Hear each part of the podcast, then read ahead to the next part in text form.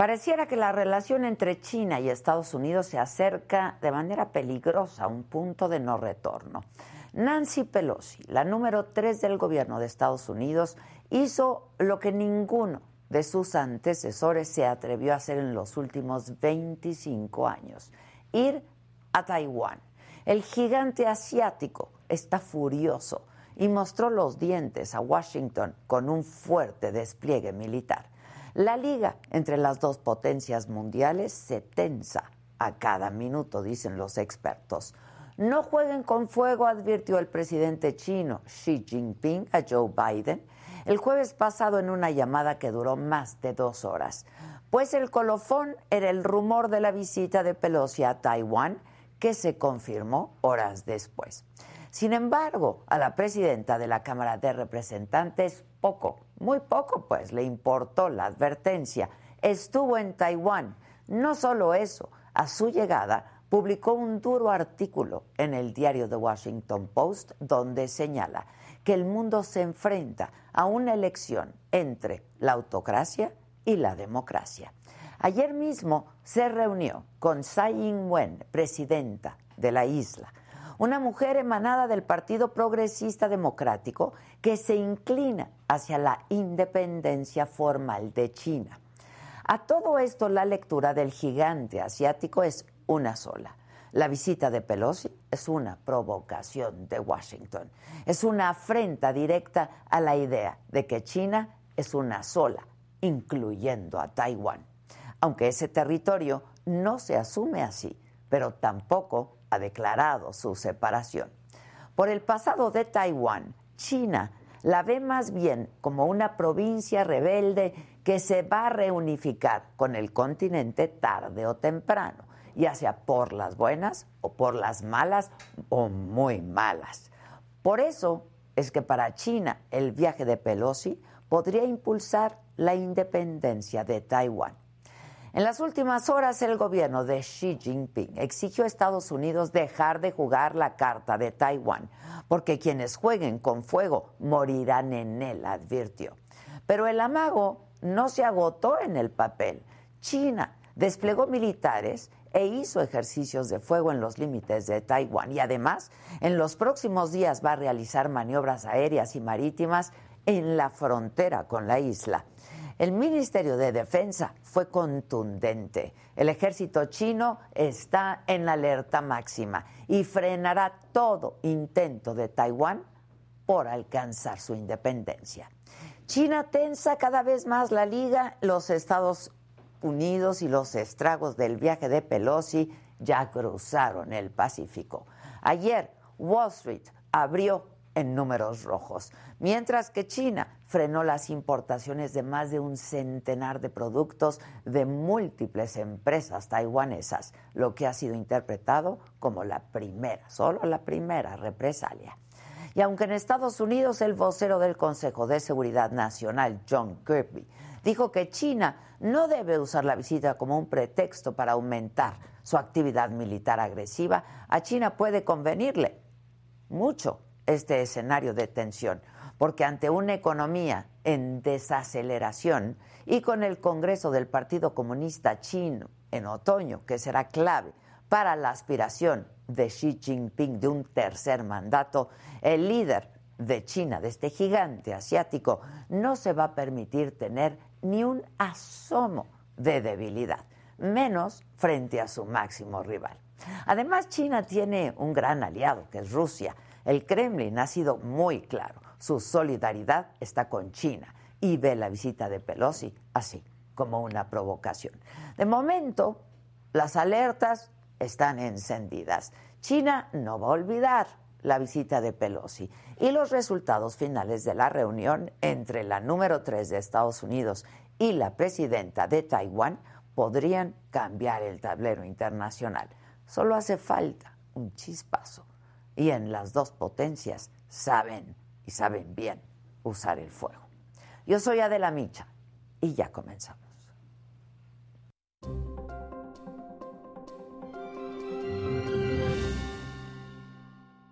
Hola, ¿qué tal? Muy buenos días. Los saludo con muchísimo gusto y que es miércoles, miércoles 3 de agosto. En los temas de hoy, aquí en Me lo dijo Adela esta mañana, la Fiscalía General de la República informó que tiene tres carpetas de investigación que involucran al expresidente Enrique Peña Nieto por delitos federales.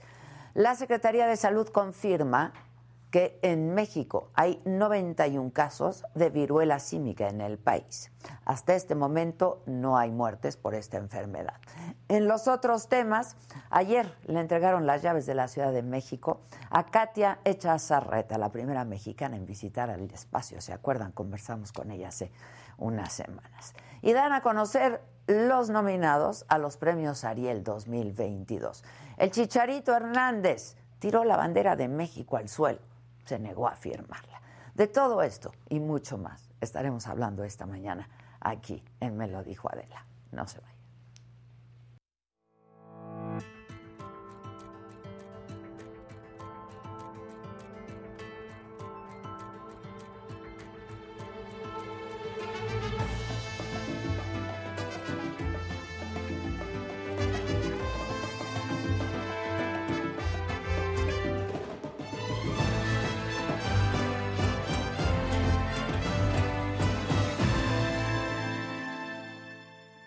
Pues la presidenta de la Cámara de Representantes de Estados Unidos, Nancy Pelosi, salió de Taiwán el día de hoy, hoy miércoles, concluyendo esta visita controvertida y alarmante a eh, la que China respondió con amenazas y con ejercicios militares, como les relataba.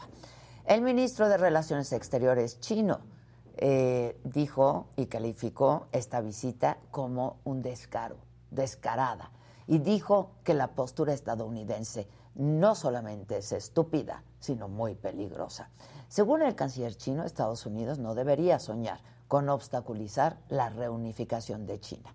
Y bueno, antes de salir de Taiwán, Pelosi se reunió con la presidenta de Taiwán de la isla, Tsai Ing-wen, y aseguró que Estados Unidos no va a abandonar a Taiwán. Esto es parte de lo que dijo Nancy Pelosi.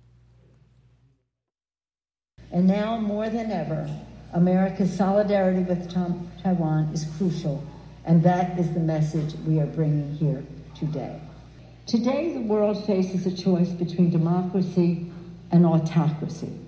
America's determination to preserve democracy here in Taiwan and around the world remains ironclad.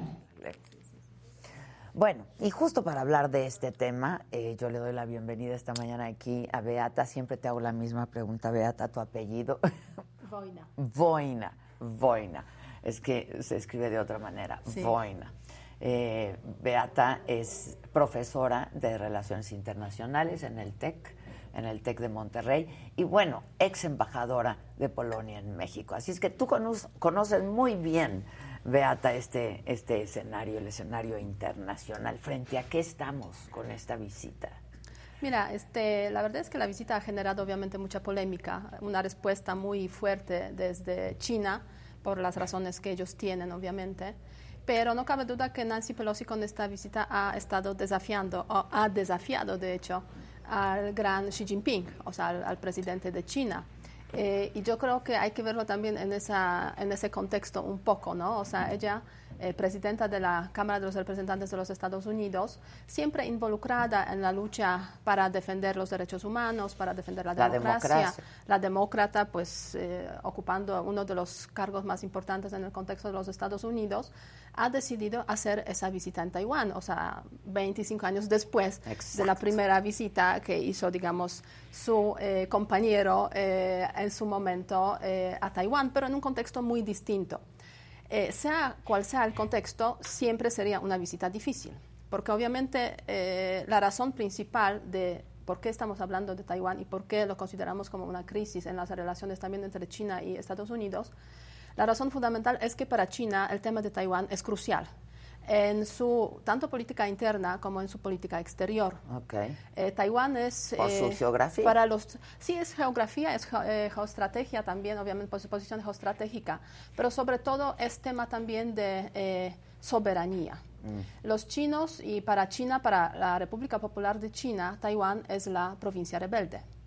Eh, cuando eh, Mao Zedong en 1949, bueno, ganó, la revolución de Mao Zedong, se estableció la República Popular de China, el gobierno anterior se exilió en Taiwán. O sea, el gobierno republicano se exilió en Taiwán y a partir de ahí empezó esa, se puede decir, escisión en dos Chinas. Exacto. Ellos se llaman a sí mismos eh, República de China, mientras que en el continente tenemos República Popular de China. Entonces, en ese contexto, República Popular de China, que hemos visto a lo largo de los 70 años de la historia, ha ido creciendo, ganando el terreno en todos los ámbitos, político, económico, social, eh, internacional, pues ha estado marginalizando a Taiwán en temas internacionales, por una parte, pero por otra parte ha tenido una política constante de este, quitar el espacio a Taiwán y irse acercando para lograr lo que los chinos llaman la reunificación, o sea, el regreso de Taiwán eh, y el control sobre, sobre el Taiwán. Por otra parte, tenemos otro actor fundamental, que son los Estados Unidos, que en su momento pues, han apoyado obviamente al gobierno eh, en exilio, incluso ha habido reconocimiento diplomático de este gobierno en exilio en Taiwán como gobierno legítimo de China, hasta que incluso los Estados Unidos tuvieron que reconocer los hechos y darse cuenta de que las relaciones hay que mantenerlas con, con el grande, que es la República Popular de China. Y, a raíz de eso, a partir de los años 70, tenemos una política de los Estados Unidos, reconocimiento diplomático de la República Popular de China, pero mantenimiento de las relaciones con Taiwán, a pesar de que no se reconoce a Taiwán como Estado. Hoy en día solamente 15 países en el mundo reconocen a Taiwán como, Estado. Los demás pues están ahí manteniendo sobre todo las relaciones económicas a través de las oficinas comerciales. Y en ese contexto los Estados Unidos es la pieza clave porque permite a Taiwán sobrevivir. Si no fuera o sea, sin los Estados Unidos, básicamente con un golpe de mano, los chinos podrían, o sea, podrían o sea, ocupar la isla y, no tener ningún problema, digamos, con el tema de... Pero es la presencia pero de es la presencia. O sea, físicamente los Estados Unidos no están ahí, pero, lo que hacen es vender armamento o proveer armamento, incluso armamento eh, defensivo eh, y ofensivo eh, a, Taiwán y eso hace que esa isla se ha convertido realmente en una isla poderosa desde el punto de vista militar, con esa conciencia siempre de que los Estados Unidos en caso de necesidad pueden ayudar a Taiwán en su defensa. Eh, ¿Qué interés tiene Estados Unidos en la isla? Mira, hay, yo diría, dos o tres puntos importantes aquí. En primer lugar, tú ya lo mencionaste, el tema eh, geoestratégico. Exacto. O sea, es una isla pequeña pero relevante que siempre ha jugado un papel destacado en este sudeste asiático porque pues da cierto acceso, se puede decir, a esos mares que están por ahí cerca y los países que, eh, que están ahí funcionando eh, en este sudeste asiático. Entonces, geoestratégicamente, el estrecho de Taiwán sirve hoy en día también para el transporte de eh, comercio marítimo, o sea, cerrar el estrecho sería muy problemático, digamos, para el comercio internacional. Por otra parte, es una isla que ha adquirido en los últimos años un gran papel económico porque ahí se concentra 60%, 63% de la, producción de semiconductores. Hay cuatro o cinco empresas taiwanesas que, eh, mm, que controlan ese sesenta y tanto por ciento de la producción de semiconductores se encuentran, eh, se encuentran ahí en Taiwán. Entonces, hoy en día, entender la economía, entender este, eh, lo que está ocurriendo en el mundo sin semiconductores es imposible. imposible claro. Entonces, imaginémonos que de repente los chinos deciden, o sea, China, mejor dicho, porque los chinos también están en Taiwán, China decide este, eh, ocupar Taiwán, que significaría que está controlando 63% de los, de los semiconductores del mundo. Y eso sí sería un golpe, podría ser un golpe muy duro a la economía de los países más desarrollados, incluidos los Estados, Unidos. Entonces, yo creo que esa visita de, Nancy, bueno, y además el tema de la democracia, que es el tercer punto eh, por el cual pues Taiwán es importante. Es un país que fue, en su origen fue autoritario, porque cuando los eh, de Chiang Kai-shek, o sea, el gobierno em, pre-comunista eh, llegan a, Taiwán, pues la verdad es que establecen un régimen autoritario. autoritario. Finales de los años 80 empieza la transición democrática en Taiwán y es a partir de estos 80 a los 90 cuando se establece pues ya democracia. Hoy en día es una democracia vibrante, una democracia realmente que funciona bastante bien, es un país con gran transparencia, o sea, con grandes libertades. Eh, y en ese sentido, pues en ese contexto que estamos viviendo, donde también hay democracias versus regímenes autoritarios, pues es un mensaje de que eh, pues Taiwán, mm, democracia frente a República Popular de China, que es un régimen autoritario. Entonces, hay esos tres puntos que son importantes para los Estados Unidos y, y en ese contexto, pues esa visita de Nancy Pelosi, pues eh, refleja precisamente esa importancia de, la isla. Tú hablabas y decías, es una visita difícil, peligrosa también. Es decir, ¿ha sido más mediático el asunto de lo que verdaderamente pudiera ocurrir o sí hace este, chispas esto? Mira, sí, eh, salen chispas, muchas chispas, y eh, chispas que genera precisamente eh, el tema militar, ¿no? O sea, ya en el pasado ha habido crisis por, eh, en, relación con el estrecho de Taiwán, con el tema de Taiwán a mediados de los 90 más o menos, pero hoy en día estas chispas parece que este, son mucho más fuertes incluso. ¿Por qué? Porque cuando Nancy Pelosi anunció esa visita, lo que, lo que hizo China, la República Popular de China, básicamente advirtió de que mm. incluso podría haber derribo de los aviones, este, si entraran los aviones, digamos, estadounidenses o de ella el avión en el espacio aéreo. ¿no? Entonces, un anuncio de este tipo, pues la verdad, en el lenguaje diplomático significa estamos muy molestos y, y la verdad es que no siempre es tan fácil prever si realmente es solamente retórica o, hay más, digamos, eh, puede haber más hechos detrás de esa retórica. En ese contexto, este viaje de Nancy Pelosi hemos visto, hemos escuchado varias fechas, va a venir tal día, tal día, tal día, ha ido cambiando, ¿no? Eh, por otra parte, la ruta que han escogido para viajar desde Singapur, porque antes ella estuvo en, Singapur, pues ha sido como una ruta para evitar un poco pues, un contacto con, eh, con posibles aviones desde, desde China. Eh, y sí, en ese contexto sí, China ha movido, ha movilizado sus fuerzas eh, armadas, tanto en el espacio aéreo como en el espacio marítimo. De hecho, pues en esos días van a desarrollarse, ya se están desarrollando los ejercicios militares, ahí cerca de, Taiwán, o sea, la frontera, Taiwán prácticamente está cercado. Sí, sí. Eh, y se habla incluso de bloqueo, los taiwaneses hablan del bloqueo que están realizando los, eh, eh, desde, desde la República Popular de China. Entonces, sí, en esos contextos de tanta presencia militar y de tantas sensibilidades, pues es fácil tener un accidente, ¿no? O un incidente que podría llegar a más. Afortunadamente Nancy Pelosi ya abandonó la isla, ya salió, ya, salió ya está, ya no sé si ya está en camino o ya aterrizó en su siguiente destino que es Corea del Sur. Entonces se puede decir no hubo incidente, no pasó nada, afortunadamente y a raíz de eso no va a haber una guerra, porque pues es el temor que todos obviamente tenemos en esos tiempos cuando parece que es tan fácil eh, tener guerras eh, entre entre vecinos, ¿no? Eh, y, sí, pero, pero sí, eso no significa que el asunto pasa desapercibido, que no se va a olvidar, la visita no, se, no va a quedar. No, no, eso, eso son cosas que los chinos sí tienen una memoria eh, muy profunda y muy larga normalmente. Y, y, de hecho, pues ya hay ciertas, em, ciertas respuestas, cierta retorsión hacia Taiwán, por una parte, porque es obviamente el actor aquí eh, muy involucrado, y hacia los Estados Unidos. Aparte de los ejercicios militares que sí dificultan, digamos, la navegación y, eh, y el comercio de Taiwán en, sus, bueno, en su entorno, en sus aguas, eh, por otra parte, también se han anunciado pues, esos, las sanciones de, los de la República Popular de China que dejará de comprar frutas y, em, eh, eh, y, algunos productos marítimos desde Taiwán. Parece un embargo económico. Un embargo, económico, que lo justifican por algunas, em, algunos problemas sanitarios, etcétera, los, mm. la República Popular de China, pero es a raíz, de digamos, de ese, de ese tema y unas 100 empresas de Taiwán, que, de Taiwán que pueden tener problemas, digamos, con hacer negocios en el espacio de la República Popular de China. Em, por otra parte, no sabemos muy bien si esa respuesta quizás podría tener un carácter más duradero, o sea, un aumento de presión desde la República Popular de China, que lo vemos ya desde hace algún tiempo, eh, creciente, eh, pero un aumento aún más fuerte, ¿no? que incluso por ahí se ha mencionado que quizás se podría bloquear incluso el estrecho de Taiwán, porque China podría declararlo como eh, un estrecho que es de sus aguas marítimas y no, digamos, para navegación internacional.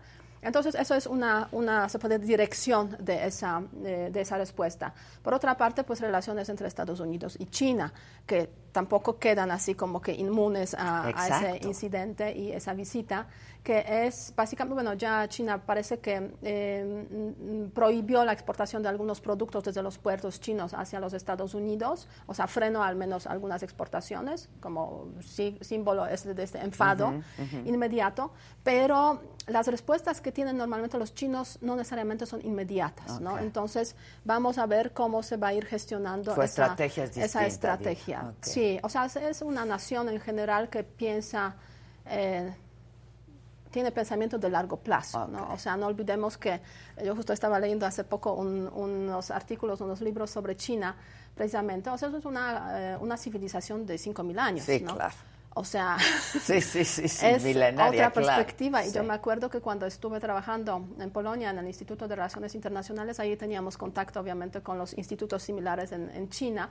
Ellos venían de visita y ahí hablando, ¿no? O sea, recordando los tiempos comunistas, entre relaciones entre China y, y Polonia comunista cuando nosotros ya estuvimos en la democracia Claro. y ni siquiera queríamos recordar esos tiempos, ¿no? Pero para claro. ellos era como parte importante de esa de relación. su historia y de su- Y, y por eso digo como que el pensamiento de largo plazo es muy, muy, muy importante en ese contexto y las reacciones no necesariamente son rápidas como suele ocurrir en el occidente, por ejemplo, ¿no? O en, las, en los tiempos de la vida política que, a los cuales estamos acostumbrados aquí. Ahora, Rusia del lado no chino, aliado de. China. Eh, ¿Quiénes son los aliados de Taiwán en este caso? Evidentemente Estados Sí. Unidos, ¿no? sí, Este, son de Estados Unidos, sí. Sí. La- ¿Cuál es el poderío real militar de la isla? Digamos, ¿no? Este, por más que esté suministrado por- ¿no? con armamento de Estados Unidos, pero en realidad frente a este gigante asiático y Rusia de aliado, Sí, sí, mira, eh, Rusia de aliado en ese contexto yo diría tiene un carácter más simbólico que, que real, Estamos porque además están ¿no? ahí Exacto. involucrados en su propia guerra, guerra, contra Ucrania. Que no hay que olvidar, ahora te Sí, quería preguntar sí. de eso también. Entonces, eh, yo diría, Rusia pues tiene ese, ese papel aquí simbólico y no, no pinta tado- tanto la, eh, la verdad. Eh, mientras que si hablamos de la isla y su capacidad de defensa, sí tienen cierta capacidad de defensa y respuesta, pero obviamente no tienen capacidad de sobrevivir una guerra larga y duradera y, y con uso masivo de las armas eh, de diferentes tipos. Ahora bien, en la isla hay 23 millones de habitantes, o sea, tampoco es poca Una cosa. ¿no? islita, O sea, claro. Sí, o sea, es algo 23 millones de personas, de las cuales pues la mitad más o menos considera, de acuerdo con las encuestas de opinión, que eh, sí les gustaría ser independientes de, de jure, o sea, digamos en el papel. Exacto, Ahora exacto. viven en un limbo, ¿no? O sea, están... ¿no? Somos, pero no somos. Sí, exactamente. Entonces, en ese sentido tampoco hay que despreciar, digamos, la capacidad y la, la, des- la voluntad de los propios taiwaneses de luchar contra, contra una posible eh, ocupación o invasión de la isla por la República Popular de China. Pero lo principal, o sea, la isla sí podría sobrevivir incluso bastante tiempo, siempre y cuando los Estados Unidos Estén estarían proveyendo armas. Suministrando y Y es lo que vemos también en el caso de Ucrania, ¿no? que es un país de 40 millones de, eh, de habitantes, habitantes. 44, eh, y pues está mm, pues ya 160 días casi de la guerra, ¿no? Gracias al armamento que... O sea, está por cumplirse seis meses, Sí, ¿no? De, que inició este Sí. enfrentamiento. ¿Cuál es el corte de caja? Porque de pronto, pues, fue la gran noticia, ¿no? Y le dimos seguimiento durante mucho tiempo periodísticamente. ¿Cómo están las cosas ahora? Ucrania, pues las imágenes que vemos es de devastación. Sí, la guerra sigue, eh, la guerra sigue y sigue siendo una guerra muy dura. Ahora bien, eh, lo que vimos al comienzo fueron bombardeos e intentos de ocupación por eh, Rusia en diferentes puntos de todo el país. Hoy en día, eh, desde hace un par de meses más o menos, la guerra se Se concentra ido- básicamente en la parte oriental y sur de, de Ucrania y es ahí donde, donde realmente en algunas regiones las... eh, las la batalla es muy fuerte, o sea, hay cientos de muertos entre los soldados sí, y obviamente sí. hay afectaciones a los civiles.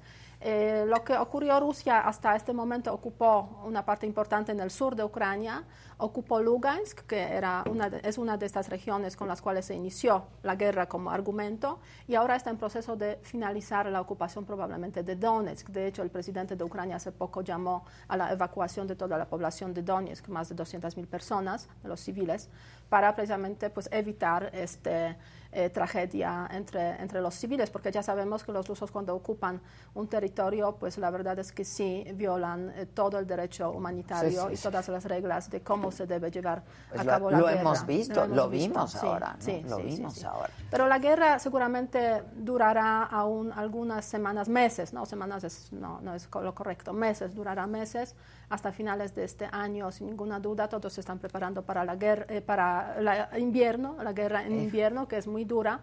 pero también eh, sobrevivir la guerra en invierno y funcionamiento del Estado ucraniano, que sigue funcionando obviamente y ha demostrado pues bastante mucha resiliencia.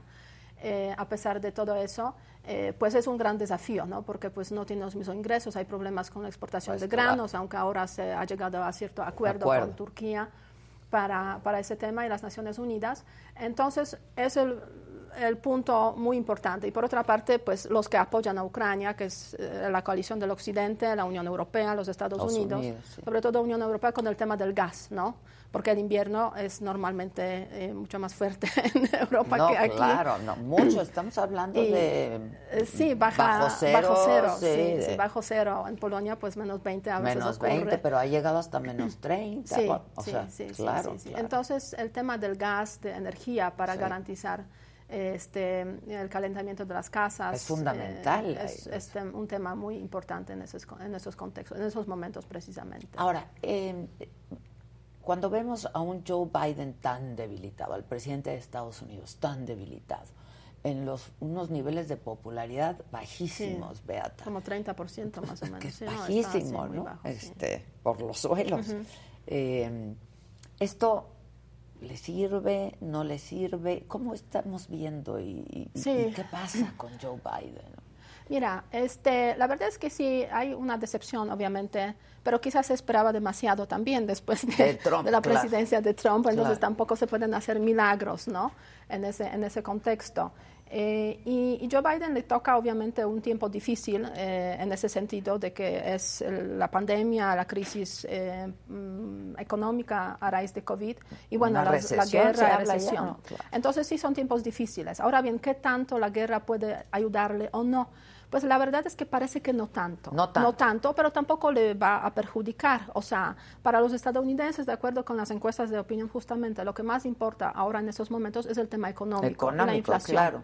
Todo es el dinero. O sea, básicamente, ¿no? Sí. Y, yo he visto a lo largo de los últimos meses, eh, la guerra al comienzo sí, o sea, tomando en consideración cuáles son las prioridades para los estadounidenses en las encuestas. Siempre el tema económico, después temas de salud por la pandemia, etcétera.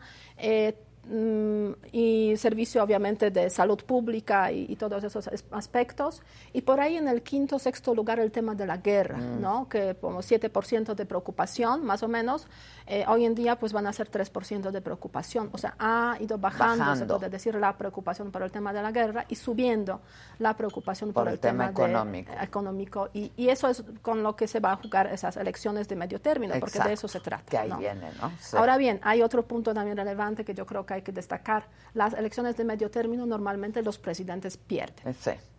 Entonces, eh, pues tampoco... no, no es la debacle. Sí, no, es la debacle. Sí, sí, sí, Y no son siempre definitorias esas de lo que viene para después, lo que vendrá Lo que viene después. Oye, este, se habla de una posible guerra mundial, ¿no? Una tercera guerra mundial. Y hemos venido escuchando esto este, ya por un buen rato. Sí. ¿Estamos frente a una posible tercera guerra mundial verdaderamente? La verdad es que yo creo que decir sí o no sería adivinar un poco, ¿no? ¿Por qué lo estoy comentando? Porque cuando vemos cómo fue la situación antes de la Segunda Guerra Mundial o la Primera Guerra Mundial, pues sí ha habido esas guerras pequeñas, se puede decir, eh, que han, ya después del tiempo los historiadores han ido anunciando eh, las grandes guerras ¿no? mundiales. Pero o sea, en muchos sentidos. Ya en el análisis, digamos, ¿no? Ya cuando ya, ocurrió. ya, en el análisis. Eh, hoy en día somos muy conscientes de que así fue. Entonces también hay, como yo diría, mucho cuidado para no escalar demasiado y no convertir una guerra que sigue siendo una guerra entre dos países o en la periferia en una guerra mundial. Y en ese sentido yo diría que los del Occidente, o sea, la Alianza Atlántica, la OTAN, ha sido muy cautelosa para no pues, meter el pie en Ucrania, en sentido enviar los soldados, por ejemplo. Eh, han sido todos muy cuidadosos porque hoy tenemos armas nucleares, que también es, otra dimensión. En este caso, pues sería otro tipo sería de otra historia, ¿no?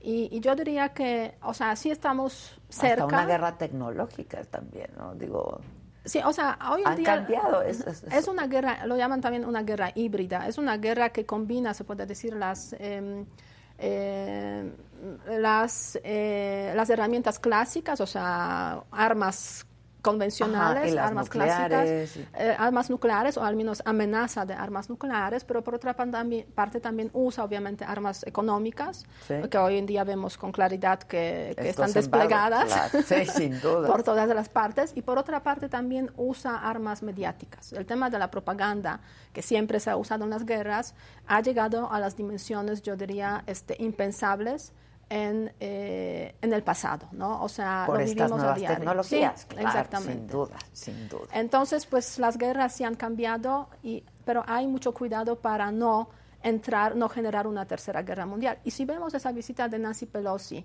eh, a Taiwán también, o sea, China, si, la República Popular de China, si hubiera querido aprovechar ese, esa visita para hacer algo, lo, lo hubiera hecho lo hubiera hecho. Eso Fue prudente, digamos. Fue prudente en ese sentido, aunque sí, Xi Jinping me imagino que está bastante resentido y no lo van a dejar así como que no pasó nada. Ahora, China perdió importaciones también, ¿no? De Taiwán. Sí, sí, pero, pero que eso no le afecta, no le afecta es un gigante. Estamos hablando del gigante. No, o sea, es incomparable, digamos, la dimensión eh, económica, demográfica, de territorio. De hecho, podríamos preguntarnos, ¿y por qué China no deja a Taiwán en paz, no? O sea, pues que los deje vivir en paz. Los deje vivir y que se olviden, a muchos, ¿no? Pero parece que el tema, ¿sabes?, de soberanías, de eh, identidades, de eso me pertenece, aunque sea una eh, gota de agua. como de dignidad. dignidad, pues eso todo influye mucho en, en, cómo se hace la política exterior y cómo se, digamos, vive el tema eh, pues de esas identidades nacionales, ¿no? O sea, es nuestro, aunque pues sea insignificante y nos pueda generar tantos problemas. Claro, lo quiero. Oye, este, pues aprovechando tu visita, ¿no? Este, esta carta que le envió el presidente López Obrador a Joe Biden, la relación México-Estados Unidos, ayer se, supo de, eh, pues el, libro de, Jared Kushner. de Jared Kushner, el yerno, ¿no? De este, del expresidente Trump.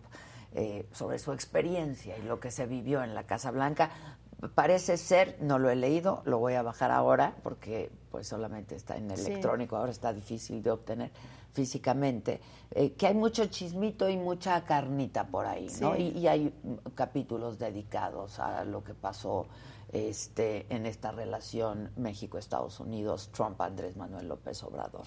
¿Qué tienes opinión y, Sí, mira, no lo he leído obviamente porque efectivamente el libro aparece en el mercado creo que el 23 de agosto empieza la venta, por ahí hay una... Ha, circulado, eh, ha circulado algo, ¿no? Entonces, pero sí, yo creo que esos libros son extra, extraordinariamente interesantes porque realmente revelan desde dentro pues cómo, es la política, las negociaciones, el proceso de toma de decisiones, quién importa, quién no importa, etcétera. Obviamente siempre es una visión personal y a veces en esas memorias pues también uno quiere darse más relevancia, hay que tenerlo en consideración.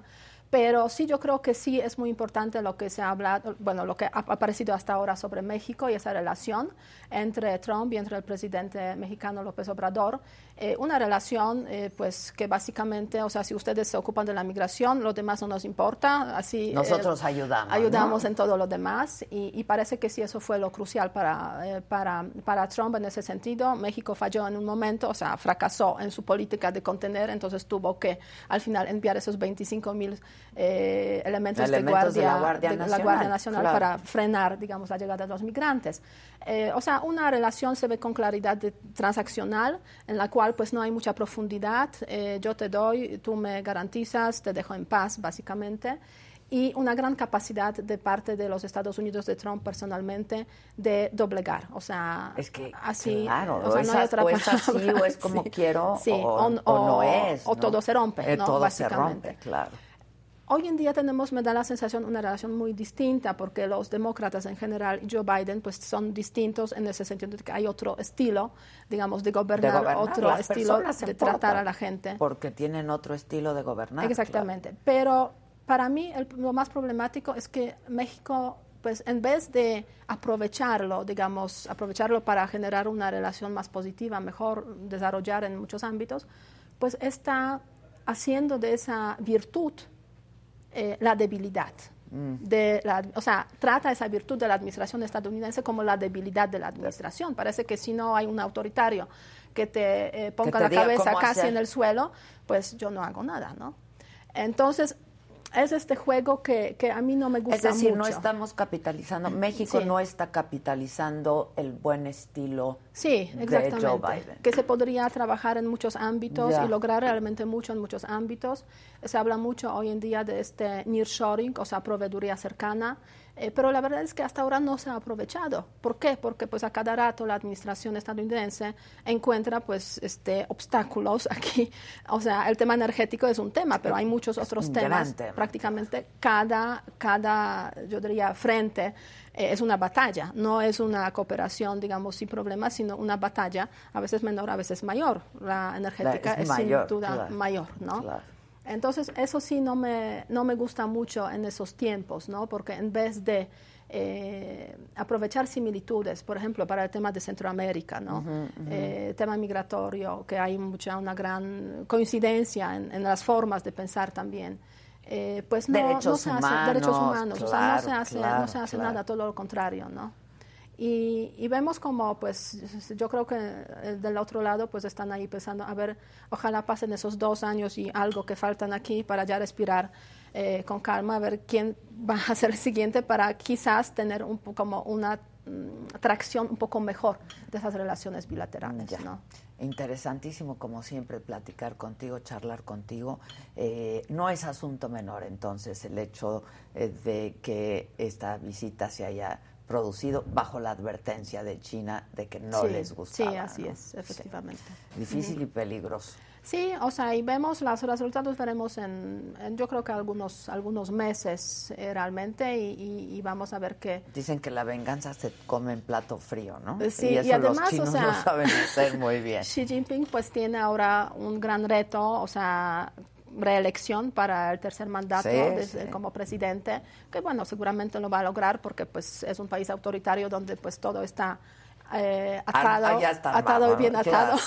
Sí, Pero bueno, de todas formas, incluso los autoritarios, a ellos les importa que se vea que fue, digamos, con el apoyo democrático. Y con todo el apoyo popular. Eh, y eso va a ocurrir en octubre. Entonces, claro, muchos consideran que a, a Xi Jinping eh, no le conviene tanto, digamos, que haya escalada en ese contexto de Taiwán, porque eso se vería un poco mal en el contexto interno del país, ¿no? Otros dicen que puede ser un argumento para precisamente pues salir con esa retórica más nacionalista, más de eh, reunificación, regreso de, de Taiwán. Pues mm, la verdad es que lo veremos, me da la sensación, en, breve realmente, pero no va a haber guerra en todo caso. Sí, eso es lo más importante. Eso es lo más importante.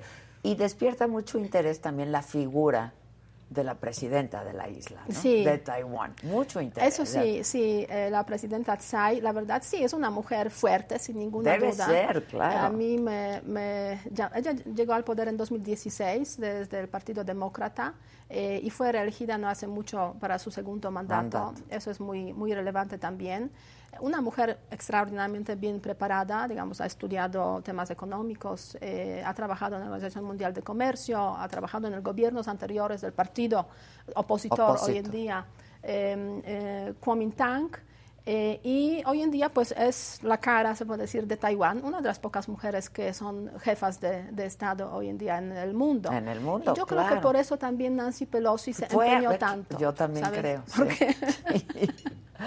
porque dijo, no, o sea, es la, la, de las pocas que hay y además no puedo ir, o sea, ahora que voy de visita a sudeste asiático, pues sí. Y Nancy Pelosi tiene su estilo también ¿eh? y su carácter. y su carácter.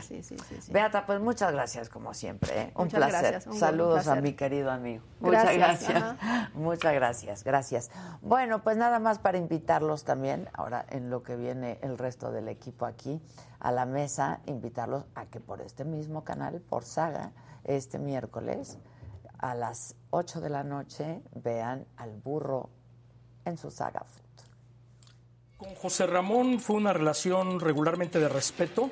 Llegué casi a los golpes con él en el Moscú 80 y les gané la entrevista de la eliminación de Daniel Bautista debajo del túnel. Yo pasé por la oficina de Imevisión. Total. Robo total. Y José Ramón dice, ¿cómo demonios? Un escuincle, un tarado, nos viene a ganar, no sé qué. Y me metí, aquí está el tarado, ¿qué traes contra mí?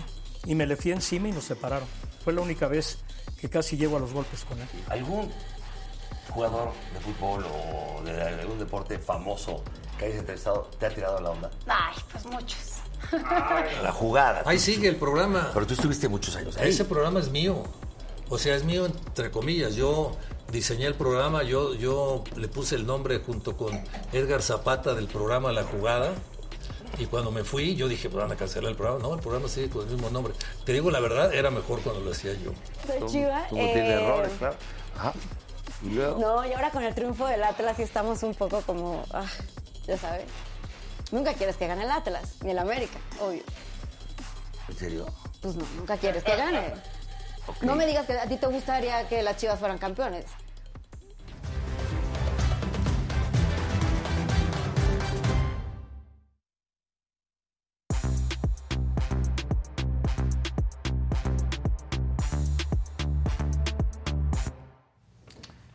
Buenos días. Buenos días. Buenos días, gente querida. Ahora sí no los había visto, solo a Max. Sí, ¿no? especifiqué, me volteé a ver con unos ojos.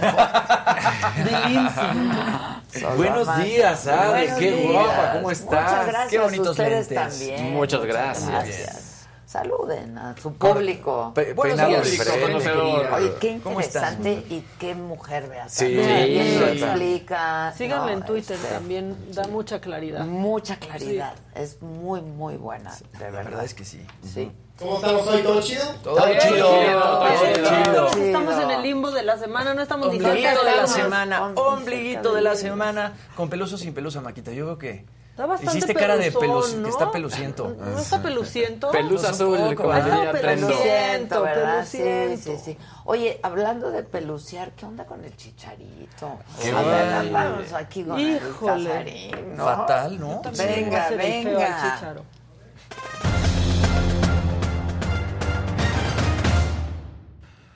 Muy buenos días y bueno, pues esperemos que pongan ya su like para que podamos estar platicando todo lo que ha sucedido. Hay dos peluceadas, A ver, la del Chicharito o la del director de fútbol americano. ¿Con cuál quieres que No, arranque? el Chícharo, el Chícharo. guisante ese. el guisante. guisante. Yo no lo trataría tan mal al, al chicharito, la verdad, el guisante. Estás bien guisante. pendeja. Es el El guisante. guisante, pues sí. Mira, desde hace mucho, desde hace mucho se habla que el Han Chicharito... ofendido, ¿no? No, mira, la realidad es que sí, esa es, esa es la versión que el Chicharito ha tratado de decir, que está ofendido porque no lo llaman a la selección mexicana, porque es el máximo goleador histórico de la selección. Sin embargo, él mismo, pues todos somos creadores de nuestro propio destino. En Rusia 2018, Qué bonita frase, Qué qué, poético. Sí, y además Y la sí. neta, certera y puntual. en Rusia 2018, cuando todavía ni siquiera estaba todo listo, que qué es lo que iba a pasar con la selección mexicana y todo esto, tú recordarás que, pues en un momento de amor y no sé cuántas cosas más, de repente los jugadores salieron como maca con el peinado de Colorado. Ay, sí, claro. Pues resulta que era, pues, todos los rumores indican que estaban siendo más bien revoltosos y estaban exigiendo los pagos, las primas, por jugar, porque le habían ganado a Alemania, porque Querían, estaban las- haciendo... querían a las primas. Los Exactamente, ¿no? Cosa y que no entonces, extraña. y, y- y la voz mandante de eso era el Chicharito. Entonces, normalmente siempre ha habido un ir y venir entre la Federación Mexicana de Fútbol, se sabe cuándo son los tiempos y los jugadores, el, o el, el capitán o quien sea la voz mandante, que los jugadores hayan decidido entre todos ellos quién va a estar hablando, pues va y platica. En esta ocasión, pues lo que lo decidió hacer Chicharito de esta manera, medio chantajeando en la federación y eso ya no gustó. Entonces ahí se, ahí se rompió una taza. La verdad es que ese fue el momento en el que el Chicharito creó un problema con todo lo que había sucedido en la Federación Mexicana de Fútbol. Tiempo después llega eh, el Tata Martino. Tata Martino le da una oportunidad al Chicharito. Y recordemos que hubo un partido en Nueva York, en la Copa Oro, y de repente Tata Martino les dijo, sí, váyanse a su brunch. Y de repente, imágenes después, el brunch era una tardeada, era un restaurante, Sí, sí, sí, se lo- acordaban lo de esas imágenes. sí, claro. Y entonces dijo, no, espérenme, pues no, es que así no es la cosa. Un futbolista tiene que estar un- un concentrado, no puede estar haciendo estas cosas. Y luego además Que resulta... tiene razón. Sí, Claro, tiene razón. tiene eres razón. pero es lo que siempre ha pasado con Pero los futbolistas. Y luego se dio a conocer también que el Chicharito había pues ayudado a que un par de mujeres influencers se hospedaran en el mismo hotel. Todas esas cosas que dices, ¿qué te pasa, compadre? Y era al mismo tiempo en el que él ya estaba queriendo ser estrella de YouTube, influencer, Ahora, etc. yo me tengo el recuerdo de un chicharito pues a Humilde, toda humilde. madre, ¿no? Exacto. O sea, súper- encantador, sí, sí, sí. ¿no? O sea, muy encantador. Y centrado y- o sea, como... Ese chicharito, para mí, se acaba cuando se traspasa del Real Madrid y se va al Bayer Leverkusen. Ay, y lo digo porque hay un momento en un partido en el que tú nunca veías al chicharito agredir a sus compañeros, regañar, mentar. Y en un partido específico de la Bundesliga, llega y le empieza a gritonear a uno de sus compañeros y le empieza a regañar, le empieza a decir de cosas como, güey, ¿qué te pasa? Ajá, pero, pero de una manera así Sí, de prepotente. Ofensiva, o prepotente, soy superior, ofensivo, Soberbio. soberbio. Entonces, perdimos al Chicharito, esa es la realidad. ¿Sí crees? O Yo- a lo mejor tuvo un mal día y una mala... Pues mira, y además los problemas con Sarah Cohen, y además los problemas con el, el que se iba a casar, que no se iba a casar. Que na- nadie está diciendo que porque esa se. es su vida privada. Claro, ¿no? pero yo creo que fueron demasiadas cosas que se juntaron, que de repente, sí, y, y el Chicharito era en esos momentos la máxima estrella. Digo, Es un al- niño bonito. el veámoslo así. Después de Rafa Márquez y de Guardado, tu, sí, tu única estrella que te quedaba referente Sí, del fútbol mexicano era Chicharito. Y él lo sabía, entonces era como, papas fritas, aquí está. Y entonces, pues yo creo que empieza a... a- O sea, perdió piso. Se subió al ladrillo. Y demasiados contratos de publicidad, ¿no? Y, y a sándwich, y- o sea, como que sí lo, Estaban- sí. lo vendieron como un dios. Se subió al ladrillo, se la creyó y entonces... Bueno, tenía que creerse. O Claro. sea, hizo su lana, Claro. no, este, se volvió Fue el guapísimo. mejor. Sí, sí, es que hay que Fue mejor, se puso muy guapo, la pero verdad. dejó de marcar sí. goles, dejó de hacer lo que él tenía que hacer. Bueno, en el Real Madrid quizás ahí se amargó tantito. Pues sí, No, que puede. ahí siempre metían al James, Porque yo no me acuerdo. lo- Ajá, ajá. Y que Entonces, Messi, sí. a- a- a- para mí ese es el, el punto de inflexión en la carrera del Chicharito y cambia. O sea, Luego- yo, yo luego tengo mis dudas, porque las figuras públicas, pues claro, el foco está en ellas todo el tiempo, 24-7. No 24. pueden tener un mal día, una mala tarde, un divorcio, una separación. Porque- ¿no? Porque que es- te afecta, que pues, a lo mejor te hace no ser el que siempre eres. Exacto. ¿Sabes? Entonces, Pero estoy de acuerdo yo contigo. le daría chance al chicho. Pero a la vez también sabes que están todos... Es que lo acabas de escribir perfecto. O sea, un mal día y ya te chingaron. Pero también, cuando eres tan grande, y por lo menos en un país, pues sabes que, que no puedes tener ese mal día. Y si lo vas a tener, no hacerlo de esa Ay, manera. no, sí puede, Pero ¿por qué no puedes? ¿Por qué? Porque, a Te ver, quedas en un- tu casa, yo uno creo. es el lábaro No patrio. sé. Ah, ¿qué- Pues es ahora que vamos a Aquí esto. tienen distintas ¿Qué, qué teorías. está ¿eh? sucediendo? ¿Qué dice la? Defendiéndolo. To- Todo esto, O sea, bueno, vemos la bandera de que México. no la quiso Perdóname. firmar y que pensó que la tenían agarrada y que por eso la No, no, no, no, no. La imagen es Así muy clara y la avienta. Vamos a ver la imagen. La imagen es muy clara, la avienta. Yo la vi, yo Ahí, la vi. ahí le están dando la bandera de México. Dice, no, no lo va a firmar. Le deja caer. Sí, le ha hecho un lado. Pero no, puede ser que no la quiso puede pensar- rayar. Carta. No. Y pensó que ya la habían agarrado. No, no, no, porque mira, la hace hacia abajo. Si, si, él, su- si él pensara que la están deteniendo, es desde las No, gradas. no, no, sí le También nunca sabes qué le dijo el- Yo- la persona que le entregó la bandera. O sea, no, no hay como contexto Pudiera real, ¿no? ser, digamos, vamos a jugar a de abogado al al diablo. Pudiera ser que él dijo, no quiero firmar una bandera. Supongamos que eso es. Pero si no quieres, este, porque no te parece correcto manchar el lábaro patrio, dices, no, la bandera no, ahí te va de regreso. No la avientas. O Sí, no yo, la dejas yo creo caer. que pensó que la habían agarrado. O sea, como que no está tan consciente porque está agarrando otra playera, vean. Yo no O sé sea, a todos los demás, pero a mí me fascina la bandera mexicana y me parece que pues sí. Pero es- yo es- no es- la rayaría, por ejemplo. Por eso, pero yo no la dejaría caer. No la, no la echaría al suelo. Mira. O sea, la, la- la echa al Sí, suelo. la echa al suelo. La echa al suelo. No, no hay manera de decir, la estaba agarrando a alguien, venía alguien atrás de él. No, la echa al suelo, la deja caer. Pienso que no Yo- y eso es gravísimo eso. porque pues es una bandera, es nuestro... Yo creo que lo han de haber insultado, de alguna forma u otra. O sea, yo no creo que él, así como por su propia decisión, haya agarrado la la bandera, y la haya tirado al piso. A mí no me parece correcto, me parece que este es un error gravísimo del Igual chicharito. le dijeron algo del Y si mundial. lo hubiera rayado, ahorita estarían diciendo, Sí, rayó rayó la bandera, Exacto. Chicharito, ¿cómo Ahora, se atreve? Vamos a hacer-. Ningún chile Ahora vamos a seguir con el chicharito. ¿Qué sucede en su llegada? Pues resulta que llega un niño. Sí, lo vi también. Llega un niño. Pues que lo vea la gente también. Que lo vea la que gente vea la también. gente. Y no lo quiso. No lo quiso. Y, y es clarísimo. Ahí tampoco es, ay, pensé que es- venía la mamá. No, le dice, no, chamaco. Y a la gente que se le quiso acercar después también les dijo, quédense allá y tomen dijo, la foto en "Quédense selfie. ahí". Pues es que Bueno. sí. Pero es un niño. Pero hay Claro. pandemia.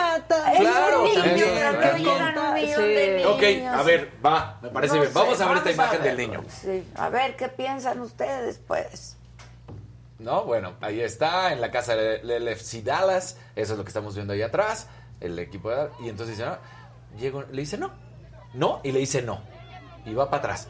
Ahora, hablábamos de estrellas, ¿no? Pues sí. Antes de seguir discutiendo a este, a este hombre, hablábamos de estrellas, él, mismo... Él De mismo, este sujeto, él de mismo este terminó diciendo alguna vez que él era él, él, ¿eh? Sí. Él se definió como leyenda. Soy una leyenda. Soy una leyenda. O sea, para que veamos cómo sí se Ahí subió al ladrillo. está. Pero Ahí sí está. es leyenda. Eh, eso no le de- eso no lo dice una leyenda. Así de fácil. Eso es en los demás. Ahora, Si eso le toca a los otros. Exacto.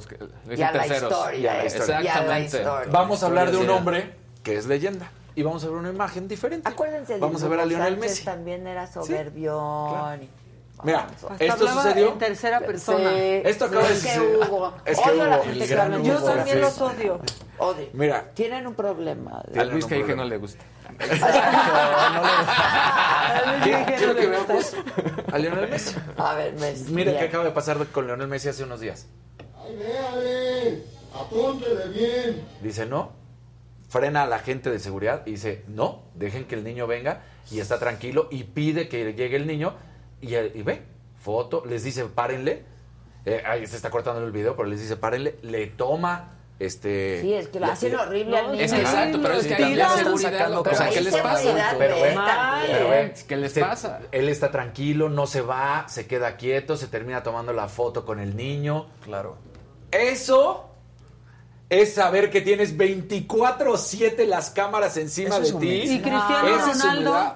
Cristiano Ronaldo le pegó al chamaco. le, Eso es le- humildad le pegó el y- chamaco que, como lo hemos dicho, él lo, él lo explicó y yo, a ver, no puedes meter las manos al fuego por Cristiano Ronaldo, pero él dice, pues la verdad es que le iba a agarrar el celular, terminó pagando al niño, fue un error y ahí está disculpa, pero también tenemos una imagen de Cristiano Ronaldo hace dos días que se para con un niño a tomarse una foto y esto es lo que causa pues que tus ídolos La te regalen. todos. sí, está ha de estar frustrado Mira, de alguna forma u otra. Ahí está ¿no? con el niño y la cara del niño decir, me tomé la foto con Cristiano Ronaldo.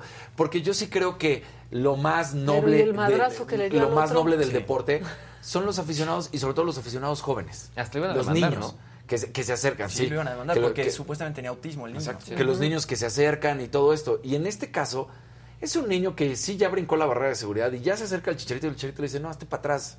Y, y sí lo dice de una manera... Y estamos viendo cómo otros ejemplos y le dicen, no, a ver, me quedo, la foto, listo. y También este- estás comparando a Messi con el Chicharito y eso está cañón. Pero el Chicharito decidió subirse en algún momento de A su ese vida a ese nivel. nivel, Pero la gente- a Es esa que sí, categoría. esa Él, gente él. no. No. estoy diciendo que la gente, o, O yo que por lo lo menos. sea. Podría Exacto, ser un yo no lo de creo que sea. No lo es. Pero él decidió no montarse es, en eso. pero lo él es. se subió a Yo categoría. me quedo con lo que tú dices, Mira. que no sabemos qué vamos a ver de a él, qué otro. está pasando en su vida privada y por eso está reaccionando de esa manera. Esta imagen también quiero que la veamos. Raúl Jiménez, mexicano. Mexicano, ¿eh?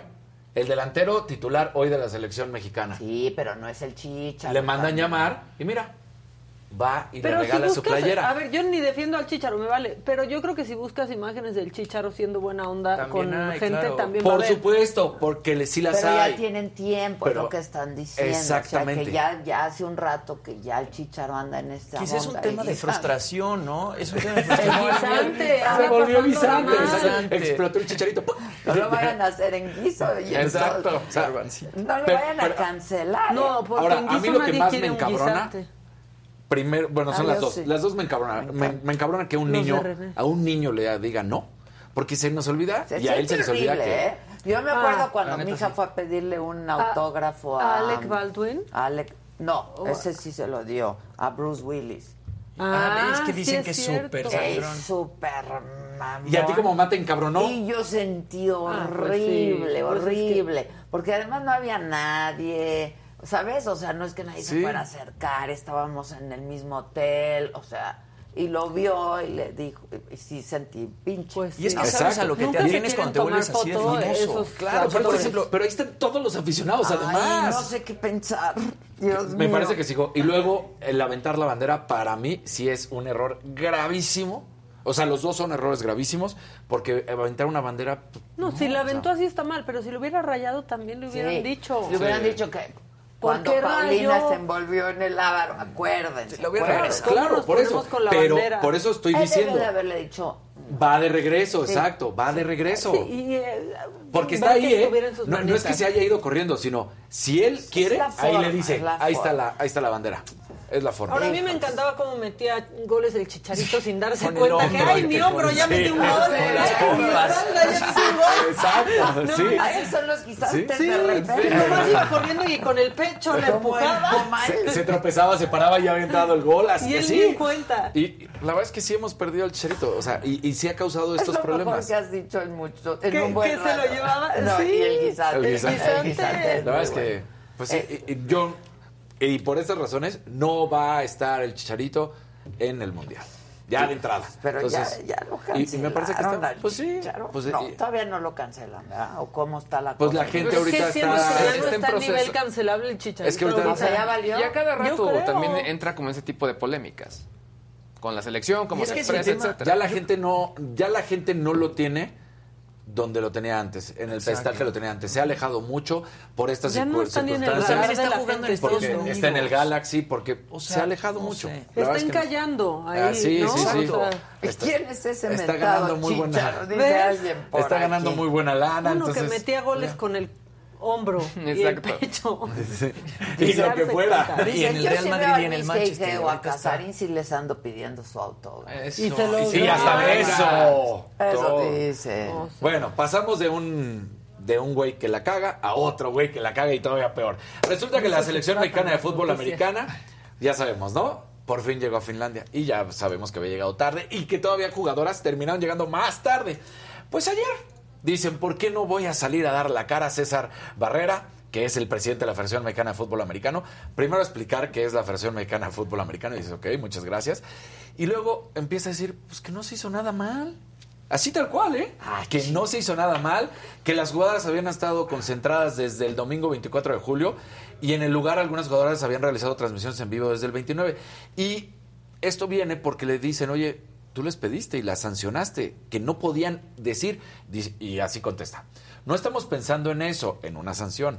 Es su opción y respetamos el derecho a su libertad de expresión. Lo que pedimos es que moderen lo que hacen. ¡Ah, chico! ¿Cómo es? Así tal cual. libertad. O sea, No, eso termina este diciendo cuate este sí, compadre. lo vi Este ayer pobre también, hombre, este con Ciro. Yo lo- lo escuché con Ciro ayer. ¿Ah, lo entrevistó? No sabía ni qué decir. Y Ciro le decía, ok, no se pagó, pero ¿quién tenía que pagar? Claro. No tenía idea. Bueno, es que, mira, Como el día El- que entrevistamos claro. No hubo nosotros el a la. Federación de- la nadie sabe decir quién tenía que, Que pagar. pagar eso. Y es que ya teníamos sí te las digo, reservaciones, la pero no teníamos el dinero. Así de fácil. La CONADE, pues, Claro. ¿y de dónde va a Dice que ellos tenían Exacto. que conseguir y que después la CONADE les ayudó, pero cuando ya No, les iba a ver, ayudar la ¿quién CONADE ya no que había vuelos. alimentar a las federaciones? Exactamente. Pues la débiles que económicamente. presupuesto. Y luego te termina diciendo, el costo del viaje era de 2.5 millones y termina costando 5. pu- O sea, le molesta que haya tenido que pagar más. Dice, y es que ya estaba todo listo. Eh, a- esta parte es donde dices, eres idiota entonces. No hay, no hay más. Porque dice, la agencia nos prometió llegar. Pero no nos garantizaron si en uno, tres, cinco o siete vuelos. Ah, chinga. O sea, resulta No que entonces tú contratas a alguien y no sabes qué No pedo, ¿no? O sea, no, no. Que- que Ahí te va la lana, es- pero pues, ¿cómo me vas a llevar? Claro. Que porque por la temporada no les podían asegurar, pero que iban a ir llegando. Y luego también le echó la No, culpa a la huelga de Lufthansa. No, ya. O sea, y, y se trató de Estuvo parar. horrible, Se trató de ir de la conferencia. ahí, Sí. O sea, estuvo horrible. Estuvo horrible. Y se trató de ir de la conferencia de prensa y le dijo, no, papacito, ya estás aquí. Y, y, o sea, no, no tuvo defensa, todo lo hizo mal.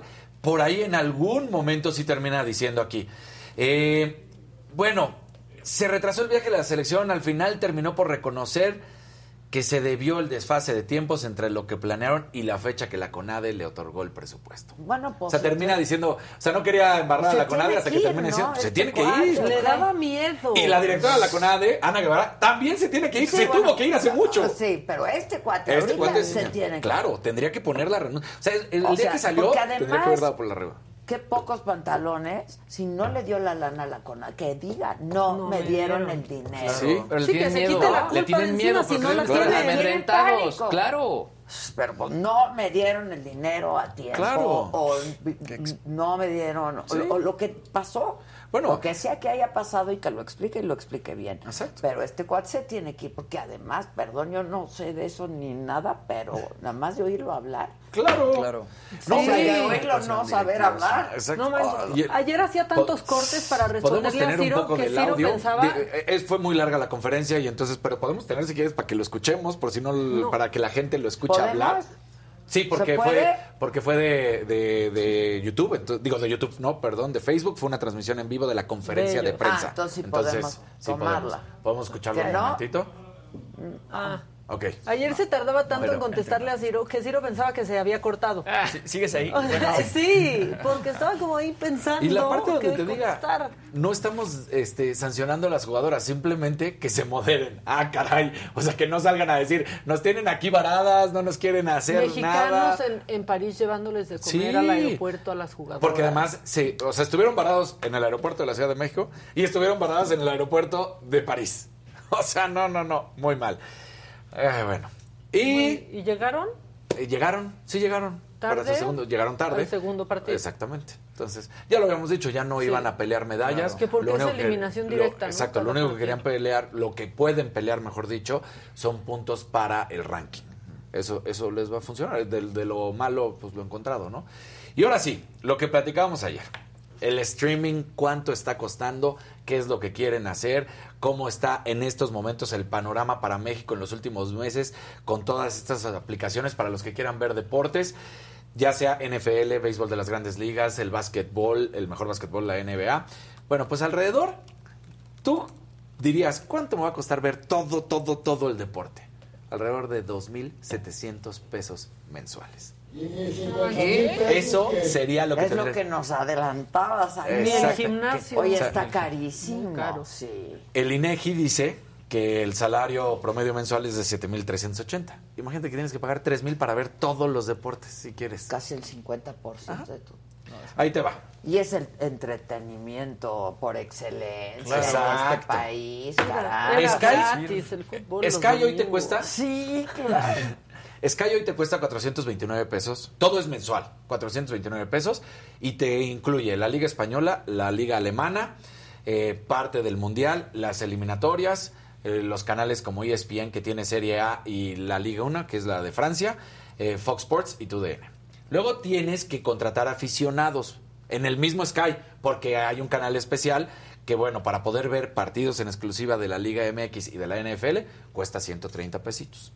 Luego VIX, que lo habíamos platicado. Ya VIX Plus te cuesta 119 pesos y va a tener partidos en exclusiva de la Liga, de la Liga MX Femenil y del Mundial. Fox Premium, 130 pesitos para partidos también de la Liga MX y las carreras de la Fórmula 1. A- Aunado a eso, tienes que agregarle, por ejemplo, Paramount, 79 pesos para poder ver la liga inglesa. Star Plus, 200 pesos para poder ver las transmisiones de, de ESPN y lo que tenga ya. el contenido de E ESPN. HBO Max, para la Champions League, 150 pesitos. Dance, que nos ofrece el boxeo en exclusiva, 200 pesos. Bueno, 199. La NFL, tú puedes tener el Game Pass y son 208 pesos. Luego la NBA, 210 pesos. El tenis también, su canal, 315 pesos. El béisbol, 500 Ah, pesos. no. Y bueno, también la Fórmula suma. 1 tiene su... Pro, a- a- Ay, vean, Saddam, aparte de pero los- cuesta 49 También necesitas demasiado tiempo. entonces, ahí te va. De- olvidémonos del fútbol internacional, del béisbol de las grandes ligas. Olvidémonos de todo eso y vamos a hablar nada más de fútbol mexicano. A ver. Tú quieres ver fútbol mexicano, el precio tal cual sería un total de 800 pesos. Si quieres ver solamente fútbol este, profesional mexicano, eso es todo lo que tendrías que pagar nada más. Nada más, Imagínate, 800 para poder pesos. ver el fútbol. Porque eh, primero lo que decíamos, ¿no? Tienes el paquete de Sky, el cual te cuesta en su eh, en su totalidad 429 pesos, pero no puedes ver todos los partidos. Entonces tendrías que agregar Contratar. Tendrías que agregar, servicio. exactamente. Y de ahí son 130 pesos más para aficionados, 130 para Fox Sports Premium y 119 para VIX. Entonces, pues te vas a 808 pesitos en total para que puedas ver el fútbol mexicano. Eso le cuesta hoy a una persona que gana 7.300 pesos, 800 pesos ver el fútbol mexicano No, bueno. en su totalidad. Creo que cada vez las cosas están más graves y sí está una locura. ¿No? Entonces... Sí, es una la nota. es una lana. es una lana. Sí, sí, porque, y eso es nada más el fútbol mexicano, como lo decía, cerrémoslo en 3 mil pesos, te cuesta al mes ver todos los No, pues ya mejor te vas a un restaurante. Pues sí. Y bueno, seguimos con las cosas muy encabronantes. Eh, ¿Más? Muchas Sí, cosas sí, sí. encabronantes. Porque esta es de, de la idiotez de las personas y que en verdad algo se tiene que hacer de ciberseguridad y que ya es suficiente. eh, no, nunca es suficiente, pero ya, ya estábamos hasta la madre de que siempre las mujeres. Resulta que Renata Maschiarelli, que es la portera del América, denunció a través de su cuenta de, de Twitter estas amenazas de un idiota y, y lo pone tal cual. eh, pues nada más le dice, te voy a desmadrar a golpes. Solamente voy a ser breve. Te veo y te aviento el coche hacia tu camioneta o espero afuera de los departamentos. Y me vale madre si eres mujer. Te meto una madriza o mis amigos, ya les dije. Les di una feria y aceptaron. Estaré vigilando porque, ¿qué crees? Andamos acá ya. Me vale pito que seas vieja. Me voy sobre ti y te desmadro a golpes. Esto publicó este tipo, que es el Trascabo 21, que sí aparece la foto de la persona, ya se encontró que la cuenta es falsa, pero la foto de la persona sí es de un seguidor del América que sí va este, como fan a los entrenamientos y todo, entonces están tratando de encontrar quién es. Pues la realidad es que, bueno, pues estas agresiones, ella las pone y dice, ¿qué necesidad? ¿Por qué estar de esta manera? Me parece eh, el criterio, el imbécil, Pues, este sí. idiota ¿no? y demás adjetivos que pudiera utilizar. Y hay que cuidar a, a las jugadoras, a los jugadores también, pero a las jugadoras, porque cada vez la violencia en nuestro país y sobre todo en las mujeres, vemos que sigue y sigue y sigue imbécil, creciendo. ya. Es un imbécil. No hay ni No, que ya que superen, sí, sí, sí. ya. Exactamente. Ya. Ahora, lo que hay que, tener, hay que tener cuidado es que esta cuenta puede estar utilizando unas fotografías Sí, que de no son- alguien que, más. que son- que de alguien más Una para Pero este es un troll que está atacando directamente a esta portera, ¿no? Entonces también hay que tener mucho cuidado con eso, ¿no? O sea, así es el modus operandi de este tipo de criminales. Sí, porque lo decíamos, o sea, si está utilizando la foto de un aficionado que sí es conocido, que sí va a los entrenamientos. Claro. O sea, No, eh, está la, la foto- delicado. Sí, está delicado para Sí, ella, tenga obviamente, un problema y ese para él. que quizás ni sea el de la Exacto. foto. Sí. O sea, porque la cuenta es un hecho que es falsa. Eso sí ya se Pero demostró. la foto no. Pero la foto no. Ya. La foto sí es una persona y sí es un aficionado que va constantemente a las instalaciones de la América a ver a los partidos o a verlas entrenar o a pedir autógrafos. Bueno, hoy todo mal contigo, Casa. Ya. De verdad. Muy enojados. No, ya, de haber sabido ni nada. sí, no, no. Pero yo no aviento banderas. Con el guisante. Pinche guisante. Pinche guisante, caray. Y que nunca ha querido darme una entrevista. A ver, Sí. ¿ves? ¿El? ¿Ves? ¿Ves? ¿El guis? No, ahora sí ya le vas a la El fregada. guis- El guis, el guismo guis- también. el guismo. Sí. No ¿Cómo se hizo viral? Porque se veía muy mayor en unas fotos. Sí, así, sí, ¿te acuerdas? que parecía híjole. Ya era más sí garbanzo, un momento en el que se volvió guapo el chicha. No Sí. era, no era. Como en el último mundial estaba guapo. Sí. Pero en algo. Rusia estaba Y- muy y- precioso. Esto sí Sí, lo sí. creo. Pues también ven las mujeres que lo estaban acompañando. Y muchas veces. Eh, pues, ¿Son mala influencia? No, son buena Ah, influencia. son buena influencia. Porque una mujer guapa provoca que de repente volteen a ver al hombre y ya está guapo. Mira qué pasó con Nodal y Belinda. Belinda es guapísima y de repente Nodal ya lo decías. Oye, qué guapo está Nodal. Y la neta es que. No, sí, sí, sí llegó un momento a ver, no, sí, no, guapo, sí no, que guapo, no. dijo que se estaba, arregl- estaba arregladito, que se veía mejor, se estaba Sí, vistiendo mejor, tenía más estilo. Bueno, pero- Y no lo tiene, y no la tiene. Se le Cero onda tiene ese. Ya lo- dijo la No, ciencia. no, se le había juntas atención. Sí Ya, lo dijo la ciencia. Salpica, salpica. Pero sí se vestía con mucha onda ya el ¿Cuál fue su incidental que inició yo? Así que por favor, cállese. Sí, ya, cállese. Póngale ese, incidental al guisante. ¡Cállese! Cállese. Sí.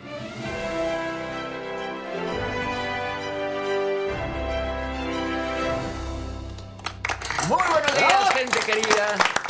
Feliz ombliguito de la semana. Eh, dejen su like, háganse miembros, mándenos colorcitos y como dice Luis, entre más cálidos, mejor que sintamos Hubo el una calorcito por aquí. ahí, ¿eh? Hubo naranjita por Sí, ahí. sí, sí, sí, Yo ya sí. no lo veo por aquí. Yo lo estoy vi. buscando. Hay un verde. Sí. Hay un verde. Dice Verde, que te quiero verde. Qué caro es ser aficionado al deporte. Mejor sigo miembro de la saga para ver los resultados Sí. y doy, aunque sea para un venenito para la señora de la casa. Tú muy bien. Exacto, Muy tú bien, Pero yo sí vi un naranjita, a ver si me lo rescatan por ahí. Estoy por- surfeando ya. ¿No Bueno. tomaste screenshot? No, porque estaba. Estaba, Estaba enojado. Estaba muy enojado. Muy enojado. Muy enojado. Muy enojado. Muy enojado. Oigan, bueno, pues a ver, el día de ayer la Academia de Artes y Ciencias Cinematográficas revela la lista de nominados a la edición número 64 de los premios Ariel del cine mexicano. Fueron Regina Blandón y Luis Alberti los encargados de revelarlos. Eh, la ceremonia se va a llevar a cabo el 11 de octubre y en la convocatoria se inscribieron 140 películas, 71 cortometrajes y 56 largometrajes. Todos los filmes eh, participaron y se exhibieron durante 2021. La más nominada para esta edición es Noche de Fuego de Tatiana Hueso. Tuvimos a Tatiana Hueso en el programa. Ella estrenó esa película en el Festival de Cine de Cannes hace un año. Tiene un total de 19 nominaciones, incluyendo Mejor Director y Mejor Película. Y bueno, le siguen una película de policías de Alonso Ruiz Palacios con 10 nominaciones y Cosas Imposibles de Ernesto Contreras también con 10 nominaciones. Ahora, si quieren ver Noche de Fuego, si no la han visto, la pueden ver en Netflix. También una película de policías de Alonso Ruiz Palacios está en Netflix. Y finalmente Cosas Imposibles de Ernesto Contreras también está, ella, esa está en Prime Video. Y bueno, la ceremonia se lleva a cabo el 11 de octubre. Esos son los nominados a los premios Ariel. Y bueno, en- Buenas pelis. ¿eh? Buenas películas. La última no la vi. Noche de Fuego, si la viste. Sí, claro. Increíble. Policías Y la de los policías también, Sí. ¿verdad? Una película de policías también como que junta Sí. ficción con, Sí, con sí, documental, está muy bien hecha. Vean esas dos en Netflix y la última en Amazon Prime Video. Y bueno, hablando de artistas que sí pelan a sus fans y artistas que son este, cariñosos con sus fans y los apoyan, aquí hemos hablado de que Harry Styles es un tipazo. No lo hemos visto de pronto en el escenario ayudándole a fans a salir del closet, de repente también le ha regalado flores a otros fans y ahora pues ayudó a uno de sus fans a pedirle matrimonio a su novia y la verdad es que pues el momento está muy cool. A ver. Vamos a verlo. Two lines, two lines.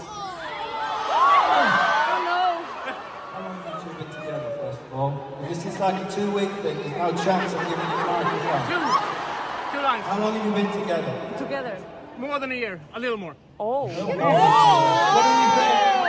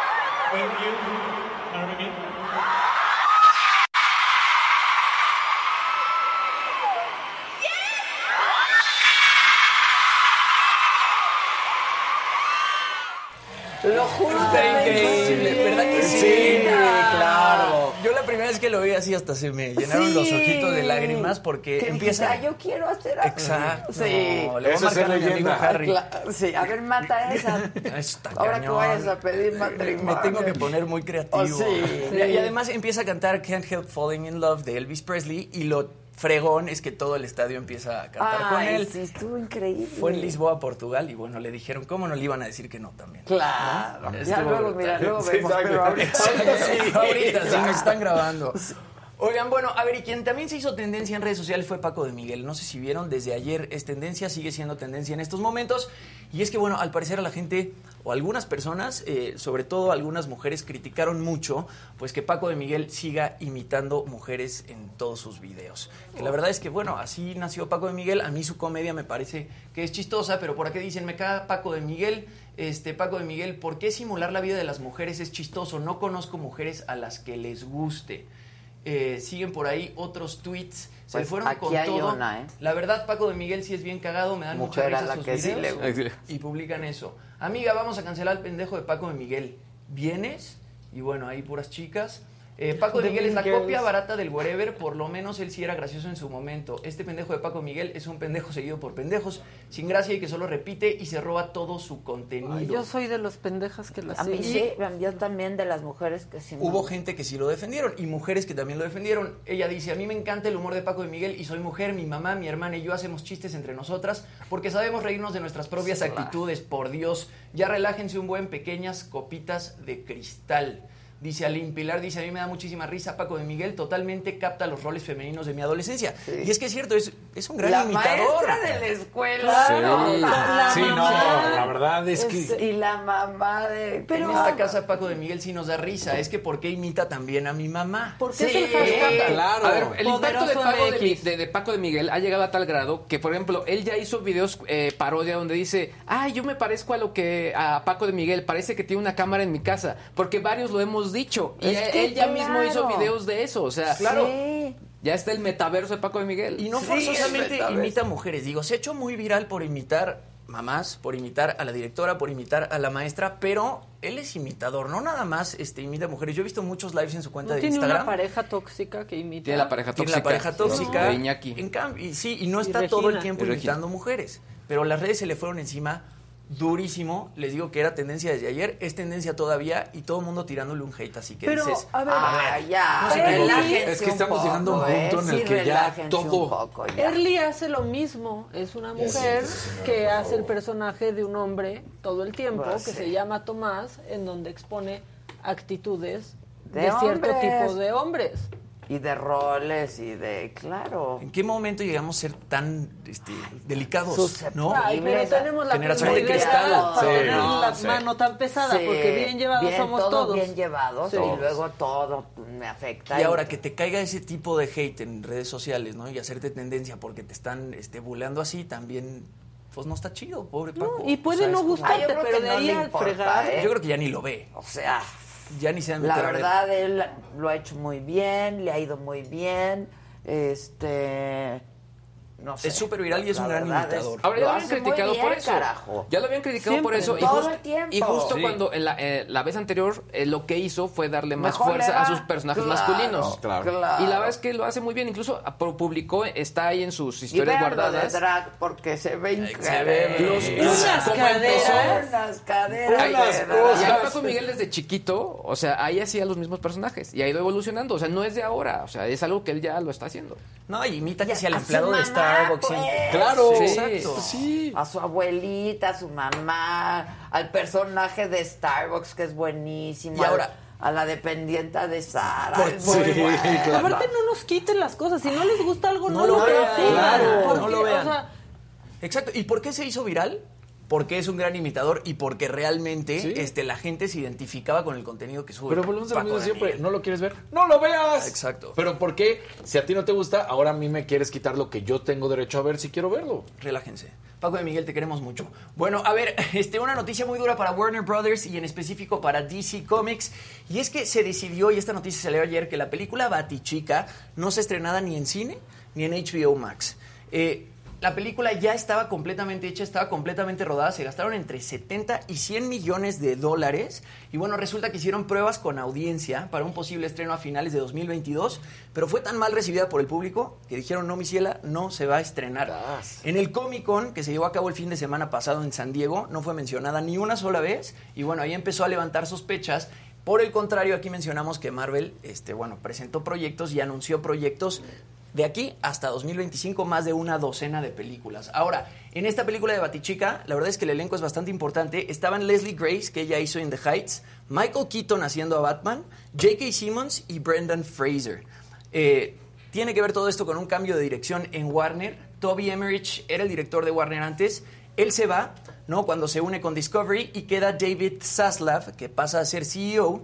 Y él fue el mismo que también decidió cancelar el estreno de CNN Plus que ya lo habíamos platicado aquí, Luisito no juntó el número de suscriptores que necesitaban para lanzar la plataforma. Y bueno, en su momento, justo antes de salir, cancelan el lanzamiento de CNN Plus y ahora también cancelan esta película de Batichica. Ya rodada, ya habían, se habían gastado en entre 70 y 100 millones de dólares y dijeron, Pues no se va a estrenar. Pues no, Iba a estrenarse en HBO Max, pensaban también estrenar en el, en el, en el cine. pero resulta que no. Y mientras tanto es Miller, que también pare, este, Este fue el que canceló Comics. también en su momento a Johnny Depp, ¿no? Sí. Él fue el que dijo que Johnny Él Depp ya no siguiera en. Fantastic Beasts. Él mismo. Pero no ha dicho nada con Ezra Miller. Con Ezra Miller no, y Ezra Miller también pertenece a DC Comics y bueno, tiene un montón de denuncias y lo han detenido varias veces por hacer, pues fa- por faltar el, el respeto a mujeres, por golpear gente y The Por Flash, tener un pues, estilo de secta también, ¿no? y The Flash todavía este, parece ser que sí va a ser estrenada, pero Batichica la cancelaron. Anda. Así las cosas. Así las cosas. Bueno, pues el que sigue, por favor. La que sigue, por favor.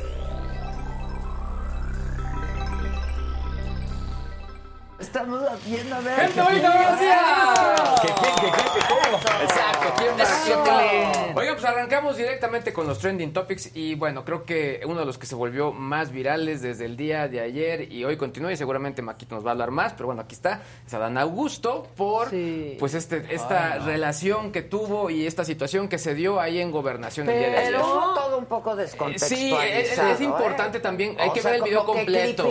Sacaron un fragmento Lo que les convenía. Clipearon amigo. los- Sí. Exactamente. Fuego, ¿no? Es, Fuego amigo. es importante Sí. mencionarlo porque a lo después mejor estuvo ahí medio cometió un error, pero lo corrigió de inmediato, entonces había que ver el video completo. Exactamente, pero, pero, bueno, trending. eh, trending topic.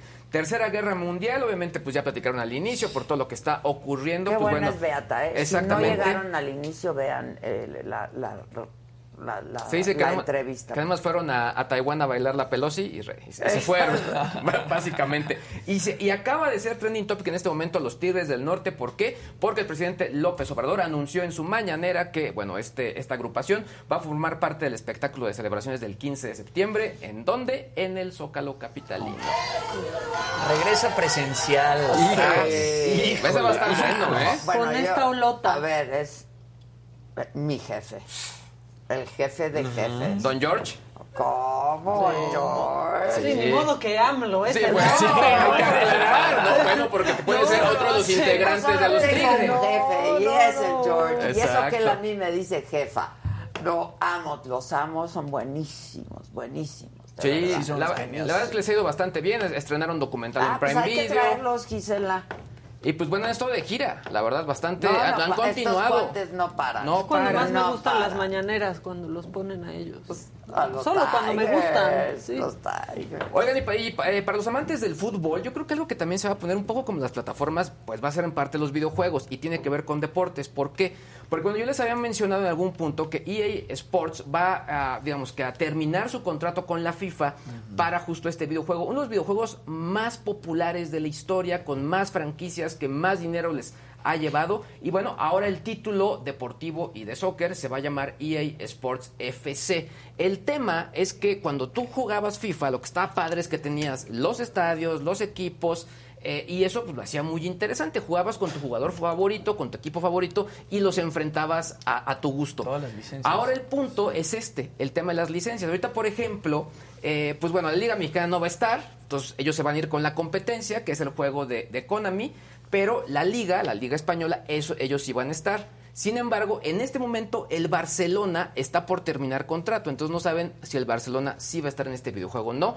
Creo que esto sí es un punto pues bien complejo, sobre todo porque al final pues divide a la gente y pues es lo mismo que aquí que, que nos acaba de platicar Casarín, o sea, no estamos al 100 con uno y al finalmente, finalmente te hacen comprar varios títulos. En fin, esto va a ser un muy complejo. El próximo año, o eh, el FIFA 2023, es la última edición que saldrá con esta empresa, con EA Sports.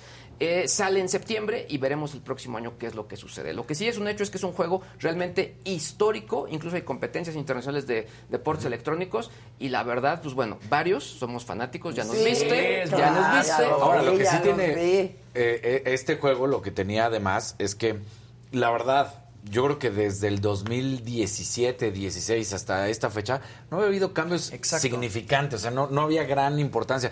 Sí, la gráfica en cuanto al diseño de la cara del Y jugador cada vez tenía que ser más, pero fuera de eso no te estaba ofreciendo uh, algo inmersivo de manera uh, mejorada, ¿no? O sea, la verdad es que era lo mismo, lo mismo, lo mismo, lo mismo. Y ya lo habíamos visto en alguna ocasión con el FIFA, con el PES también, que pues sí, utilizaban el nombre de, en vez de poner Del FC jugador. Barcelona, ponían Barcelona. O en vez de Messi, este, Andrés. Cataluña, cosas- Real ajá. Cataluña. Real Cataluña, cosas Ah, así. sí. O sea, el- creo que la parte imp- importante, sí, o sea, no ha habido cambios, pero llegaron a tal perfección. O sea, el motor de juego y la inteligencia artificial que traía este título era impresionante. Entonces, por lo tanto, sí, efectivamente, es como con el iPhone. Yo decía, aguántate una generación para que se notes algún tipo de cambio. Aquí pasaba muy similar. Pero bueno, es, una, es, es un cambio importante y vamos a ver qué ocurre. Por otro lado, les traigo estos lentes inteligentes que presentó ayer la compañía Xiaomi. Tenía rato que no hablaba de esta compañía y la verdad, en cuanto al diseño, no. No me No. gustan. Ay, no. Pero a ¿Qué ver, es tiene un pro y ¿Qué es tiene un contra, porque lo que ellos dicen es que efectivamente Parece que van a revisar te vas a dar cuenta cuando Sí, una persona utilice unos lentes con cámara. Entonces, para el que esté al otro lado, pues sí se va a poder cuidar, es decir, tú traes cámara y pues no vas a poder generar desde piratería en el cine o ese tipo de situaciones. ok. Entonces, por ahí digo, ah, bueno, puede ser. O sea, para Ergonómicamente, que sea evidente. para que sea evidente, o sea, Tú traes cámara y se horribles. ve grabando. Exactamente. Ah. Ey, traen muy buena cámara, son cámaras de Sony, también una pantalla OLED de Sony para que veas obviamente todo lo que está ocurriendo dentro. Eh, y lo que ellos dicen es que pues es básicamente para que tú grabes tu punto de vista. Entonces ahí ponen Sí está desde padre, el de la ¿eh? cebolla. Sí, está padre, Pues está- pues, para que muestres otra otra opción. Ayer que platicamos incluso con, con Terés lo que vamos a estar haciendo, pues sí, es esto de grabar el punto de vista. ¿Cómo estás viendo lo que estás haciendo? Si te subes a, no sé, a- al metro, vas a un teatro, etcétera, es tu punto de Es vista. vivencial el es vivencial. Los lentes, no, por más que han hecho y ha trabajado Google, ha trabajado Facebook, no les quedan no padres. pegan. No. Entonces creo que este concepto de que realmente sí sea evidente, pues en una de esas es otra filosofía y sí les funciona. Xiaomi es de esas marcas que venden muy bien, que tienen mucha tecnología y con precios muy accesibles. Y están prácticamente en todo el mundo. Y bueno, y no los ha vetado el gobierno de Estados Unidos. Parte importante. Exacto. Lo han hecho bastante bien. Entonces, eh, se van a vender en este momento en China, pero es muy probable que sí lleguen a otros países, ya sea por mercado gris. El precio promedio son 400 dólares, que para un producto de nueva generación, pues lo veo promedio bien, ¿no? O sea, no son los lentes oftálmicos, pero pueden funcionar. Y vamos a cerrar con, pues obviamente, de, de- de menos a más. Y esta nota está muy padre. Y es que, pues bueno, Katia Echazarreta, que la tuvimos acá, Mm. está de gira en el país. Y pues obviamente se ha estado paseando con todos los políticos. Ya Oh. varios se han querido sacar su Eso foto. es lo menos ya, estuvo, padre. ya estuvo con Cuauhtémoc. Sí, ya. Ya estuvo también con Marcelo Ebrard. Estuvo el sábado con ellos. Ahí Ay, con ellos se traen reunió. los Eagle ellos también. Exactamente, exactamente. Eh, Marcelo, la, la- obviamente, pues estuvo platicando con ella, también estuvo con el presidente el día de ayer. Ahora sí, ¿no? Ahora sí, Ay, ahora sí le subieron. También estuvo con eh, Claudia Sheinbaum en un evento para, para niñas. Le dieron, para... no, y le dieron las que- llaves de la mira. Lo de la- importante, creo que fue el mensaje que ella No dio. esas llaves. Que Fue lo más yo sé que yo sé que no les late pronto como el tema de los decretos, pero creo que ella lo que lo que puso ahí fue, a ver, yo no dije me gustaría hacerlo, dije lo Voy. voy a hacer, voy a ir al espacio. Y eso fue lo que se puso y No, lo que compartió en su cabeza. en ese Obviamente no es mágico. claro. La que no es estaba mágico. atrás era Beatriz ahí encaramada en la mamá de la, de la chava. Ah, sí, porque Beatriz Gutiérrez Encaramada. También Ay, lo no, publicó en su cuenta de Instagram. Bueno, creo que sí, obviamente, pues al final son políticos y Y es se su trepan. chamba. Y se trepan. Y se lo van a hacer. trepan. Pero creo que la parte importante es ella y creo que la parte más importante fue su mensaje. Si no lo han visto, el discurso, el discurso está bien padre. Habló de eso y también habló del hecho de ser mujer. Sí, claro, ¿no? En, este, claro. en esta Habló de, profesión. de cómo en la- este ahora sí que cómo Las la peluceaban. Eh, cómo la cómo la peluceaban. Que, la, que ahí mismo en Estados Unidos la cuestionaban, que decían, es que tu No, espacio tendría que ser ocupado por un hombre. El lugar a un hombre. Y, y bueno, y aquí que le vamos sí a lo dar va la a continuidad con algo que yo les había comentado, el tema de los trajes espaciales, que estaban hechos para hombres. Para hombres. No sé, o sea, una serie de tonterías. No, el discurso es muy bueno. Muy bueno. Lo Sí. vi Sí, ayer. véanlo, por favor, vale la Este, pena. Y vean la entrevista que nosotros sí le Sí, hicimos. exactamente. hace Media casi hora. un Ah, que le, que le dimos seguimiento desde que iba a volar. Desde que iba a volar. Exactamente, ahí sí, la O verdad. sea, Ahora sí que le dimos espacio. Estuvo hace casi Eh, sí, un mes. hasta que se fue al dimos espacio. Sí, hace un mes. ¿No? Sí, estábamos sentados en el Ya, piso. Sí, ya sentados en el piso, exacto. trepa. Yo si hubiera sido ella. Sí. No. La Ahora sí que por como el chicharito. Y no Beatriz ahí como si fuera su hermana del alma la No mamá. la vi, no la vi. Quiero ¿Podemos. Sí, ponerla? es la última fo- la foto que aparece ahí. Ella Ahí es. Donde básicamente está dando las llaves de la No, ciudad. ella dijo muy feliz Nacional. cuando las mujeres la celebran, no fue lo que dijo Beatriz. y que sus logros saben mucho mejor en un mundo machista. Fue, fue lo que escribió. Bueno, fue un mensaje muy largo de Beatriz Gutiérrez Müller y ahí puso esta, justo esta. Ah, imagen. sí, a Caramara. Mira. ¿Por qué? ¿Por, qué? Pues, ¿Se conocerían o cómo? No, pero ya hay que estar juntas para siempre, dice. Como cada vez veo más feliz a Beatriz Gutiérrez Müller. En sus fotos cada vez siempre sale como más, más contenta. Trae sus botitas. Exacto. Sus botitas. Bueno, y su iPhone 13, todo. Qué bueno, porque una vez cuando estábamos en radio subió una foto, ¿te Sí, acuerdas? borrosa, estaba muy sucio el lente. Que estaba ahí La en el vidrio de las carnitas. Sí, ya parecía foco de carnicería. Así estaba. la lente muy borroso, se veía como en un sueño el presidente. se ve borroso. En el sueño de la República. Oiga, nada más decir que este, estamos hablando de amor entre mujeres y del espacio. Buzz Lightyear estrena hoy en Disney Plus. Si no tiene miedo usted de lesbianizarse, este, la pueden ver. ¿Y si la van a, rayo o sea, ¿y si la van a abrir o, o va a venir este? No, yo creo que en México viene completa. O sea, ok. como se exhibió en el cine. Igual Ah, ahí yo con la su voy a ver, disclaimer ¿cómo así de con cuidado. Ay. Con cuidado, ves un cuidado, beso. hay un beso Sí, sí, sí, no. Hay un beso que beso si te tragas una palomita Como- ya no viste. Como dice Exacto. el presidente, uy, qué miedo. Sí, Uy, sí. qué Pero ¿a poco- Que pongan a ¿a su poco? paisano. Sí. O sea, mis gays, ¿han visto a una pareja heterosexual darse un beso y se convirtieron? Oh, no. Yo los dejo con esa pregunta. Aparte todavía dijeras, es un beso de lengua, es así una. Una cosa. Chico ahí, Pues es así Ya. O sea, Bueno, hoy se estrena en. Hoy estrena en Disney Plus. Ya Ya estás. yo creo que ya está disponible en Disney Plus ahorita. Ya estás. Muy bien. La que sigue, por favor. Viene lo macabro. Venga. Venga.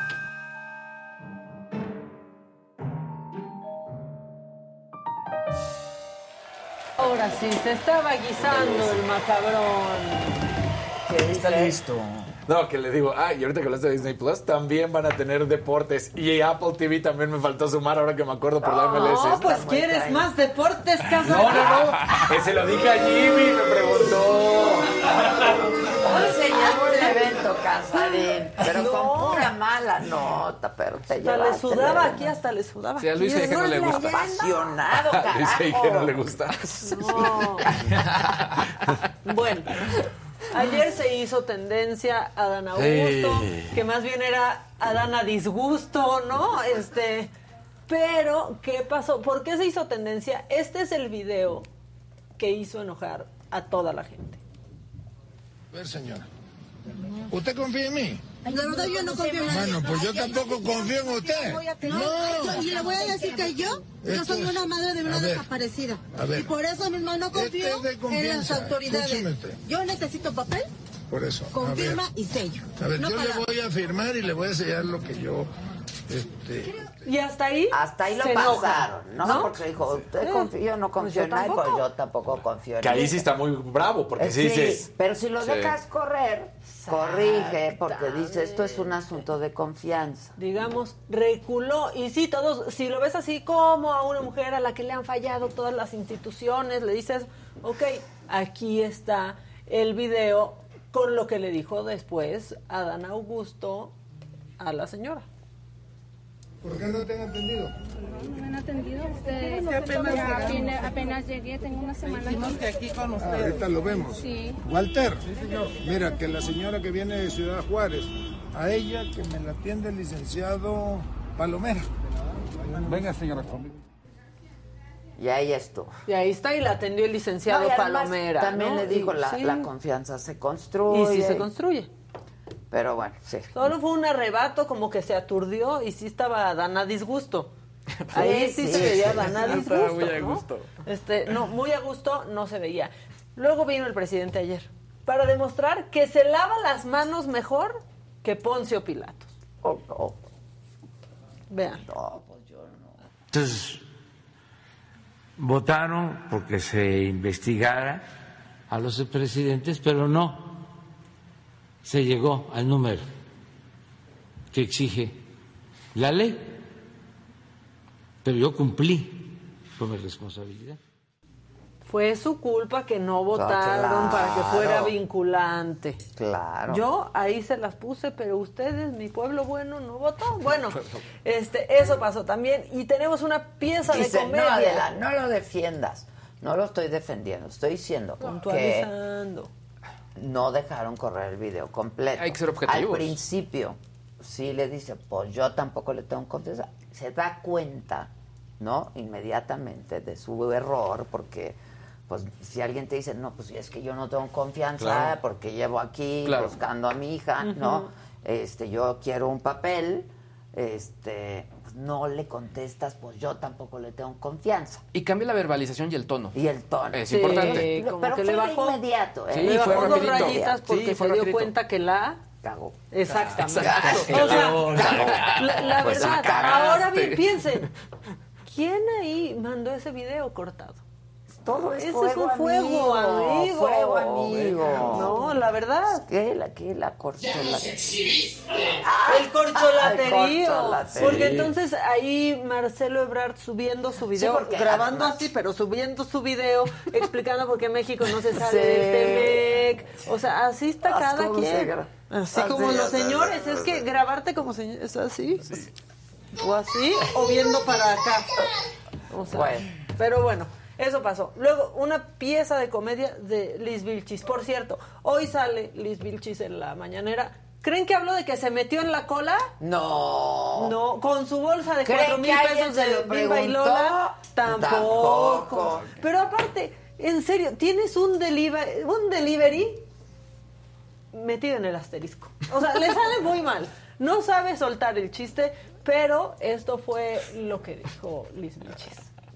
Desde que el presidente de México, Andrés Manuel López Obrador, informó que la y administración entra en una nueva etapa de la austeridad republicana a la llamada pobreza franciscana, que consiste en reducir todos los gastos superfluos del gobierno, como la compra de nuevos autos, viajes al extranjero, gastos de oficina, entre otras medidas.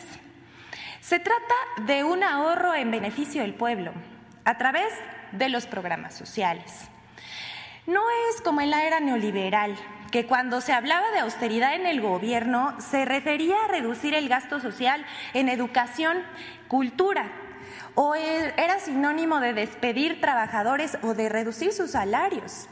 Esta austeridad parte del principio de que no puede haber gobierno rico con pueblo pobre.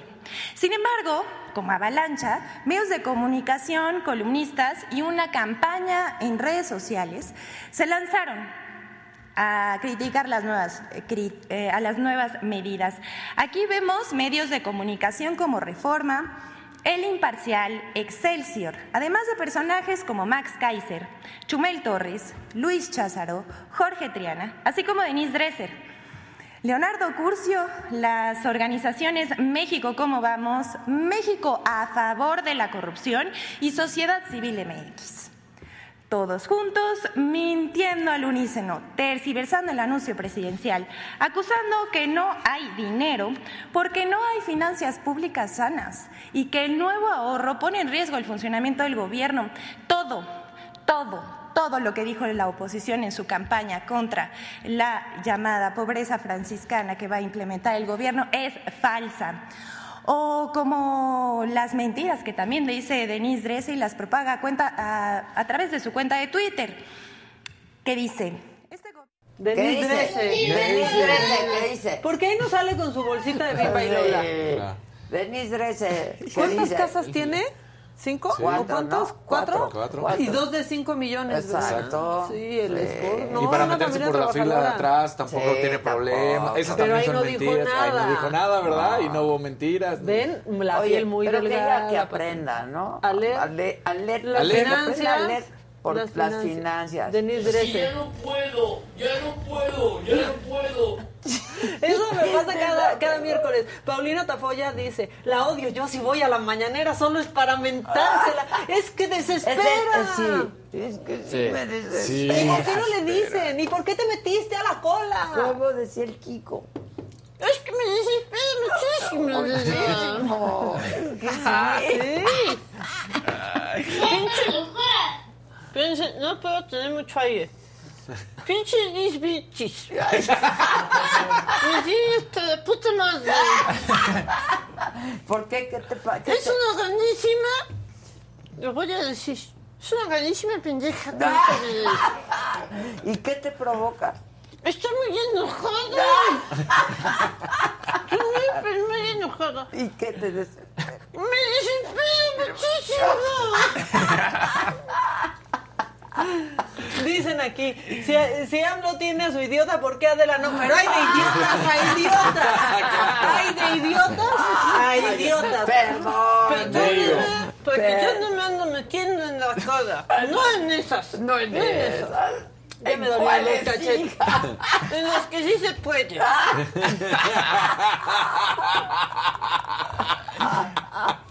Bueno, así las cosas con, con Liz Vilchis, pero hay más macabrones. Y esta, es que esta señora, la, la guardé para cuando estuvieras tú. Esta señora me dio mucha, pero mucha risa. Algo que ha aprendido a respetar la gente en el metro o en el metrobús es el vagón rosa. Sí. ¿No? Ahí van, si van hombres son niños que van acompañados de sus mamás, no puede ir un hombre ahí. No. La mujer, las mujeres se sienten más seguras. En una ciudad y en un país como este es necesario que haya esos lugares y los argumentos de esta señora para defender que sus gandules vayan con ella son maravillosos. Parece, parece sketch de Paco de Miguel. Absolutamente nada. El señor es mi marido, somos Señora. familia. Sí. Respeta una familia, no tienes ni puta idea de lo que es eso. Señora, sí tengo idea que no, es no eso. tienes idea. Usted tenga idea Tuviste una de- madre. Claro. Y un que le ayudó a que tú nacieras. claro, y lo respeto. ¿Por qué no respetas eso? Señora. Ya cállate, cállate, no tienes Señora, de lo zona es rosa. ser una familia. Claro, No, pero usted no tenga que en idea. cuenta que esos son los asientos reservados para las mujeres. ¿Qué te va a pasar? Nada, ¿Quién te señora, quitó? pero tenemos que ¿Quién dar te- el mira, ejemplo. ¿Quién te quitó el joven? Señora, tenemos que ¿Quién dar el ejemplo. ¿Venía sentado Nada. ahí? No. Venía sentado. Pero tenemos que dar el ejemplo, señora. Hay que ser buen ciudadano. ¿Tienes hijos? Dales ejemplo. Claro que sí, le doy el ejemplo que Y tiene mira, que respetar la ciudadanía Y la civilidad, señora. Claro que sí. Pero usted tiene que leer y No, ver no, que no esto es nada. Exclusivo para mujeres. Y no me vas a venir a Pues enseñar dame su educación, nada. señora. Donde yo ¿Cómo la es tenga. educación? Exactamente. Y mi educación está en defender a mi familia. Y mi educación es defender la civilidad del ¿Qué país, señora. Claro la que metes por el culo. Vienes Claro que sí. Vienes molestándonos. Señora, esta es la zona A de ver, exclusiva chica, ¿te vienen de o no te vienen molestando si vienes molestando a tu compañero? Nos vienen grabando. Nos vienes grabando, ¿qué te sucede? eso? ¿Eso? Sí se le llama ¿Qué acoso. te No, sucede? es eso es acoso. El muchacho no te quitó el asiento, ni mi marido. Nadie te quitó el asiento. ¿Qué es eso? Deja de venir molestando. señora, no es- no es de alta y sociedad. vean lo que viene. Vean lo Vengo que en viene. Metrobús y siempre vengo en Metrobús. Molestando. Civilízate primero. Señora, lea por favor, ahí dice. Naca India. Sí, soy naca Mira, india, señorita, pero sé Hay una cosa que se llama derecho a la libre expresión. Y uno es libre de escoger el género que quiera hacer. Si yo quiero ser mujer en este momento, yo voy a ser mujer en este momento. Exactamente. Ahí está, Pero ¿eso ya por qué que venimos aquí. Pero es que cuando Si vergüenza tuvieras, te cuando es la ese tema- te bajabas. Si conocieras la vergüenza. No conocí, lo conozco, pero, pero- aquí no te educaron con valores, como a nosotros. No vale la pena. A nosotros nos educaron con valores.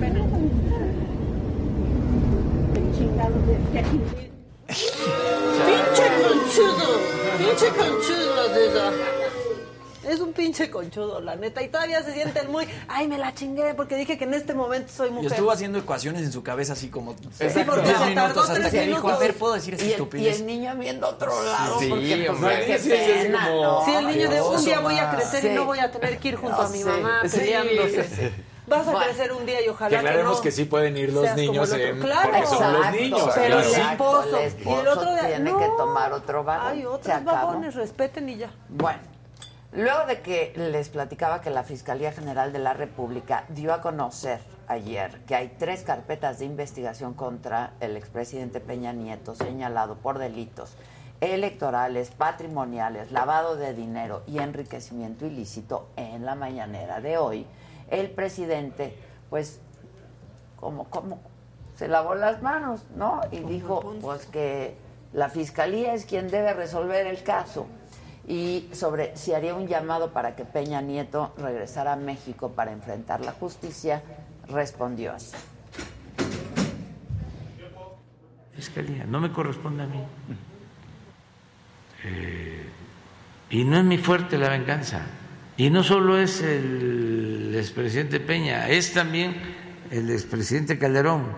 Si no, yo hubiésemos presentado denuncia en contra de Calderón o contra de Fox o de Cedillo, de Salinas, de algunos de ellos yo ya las presenté. Bueno, la noche de lunes, una niña de cinco años y su padre fueron asesinados afuera de su casa en Fresnillo, Zacatecas. La señora Raquel, madre y esposa de las víctimas, pidió a los criminales que ya no maten a gente inocente. Ella dice que se trató de una confusión.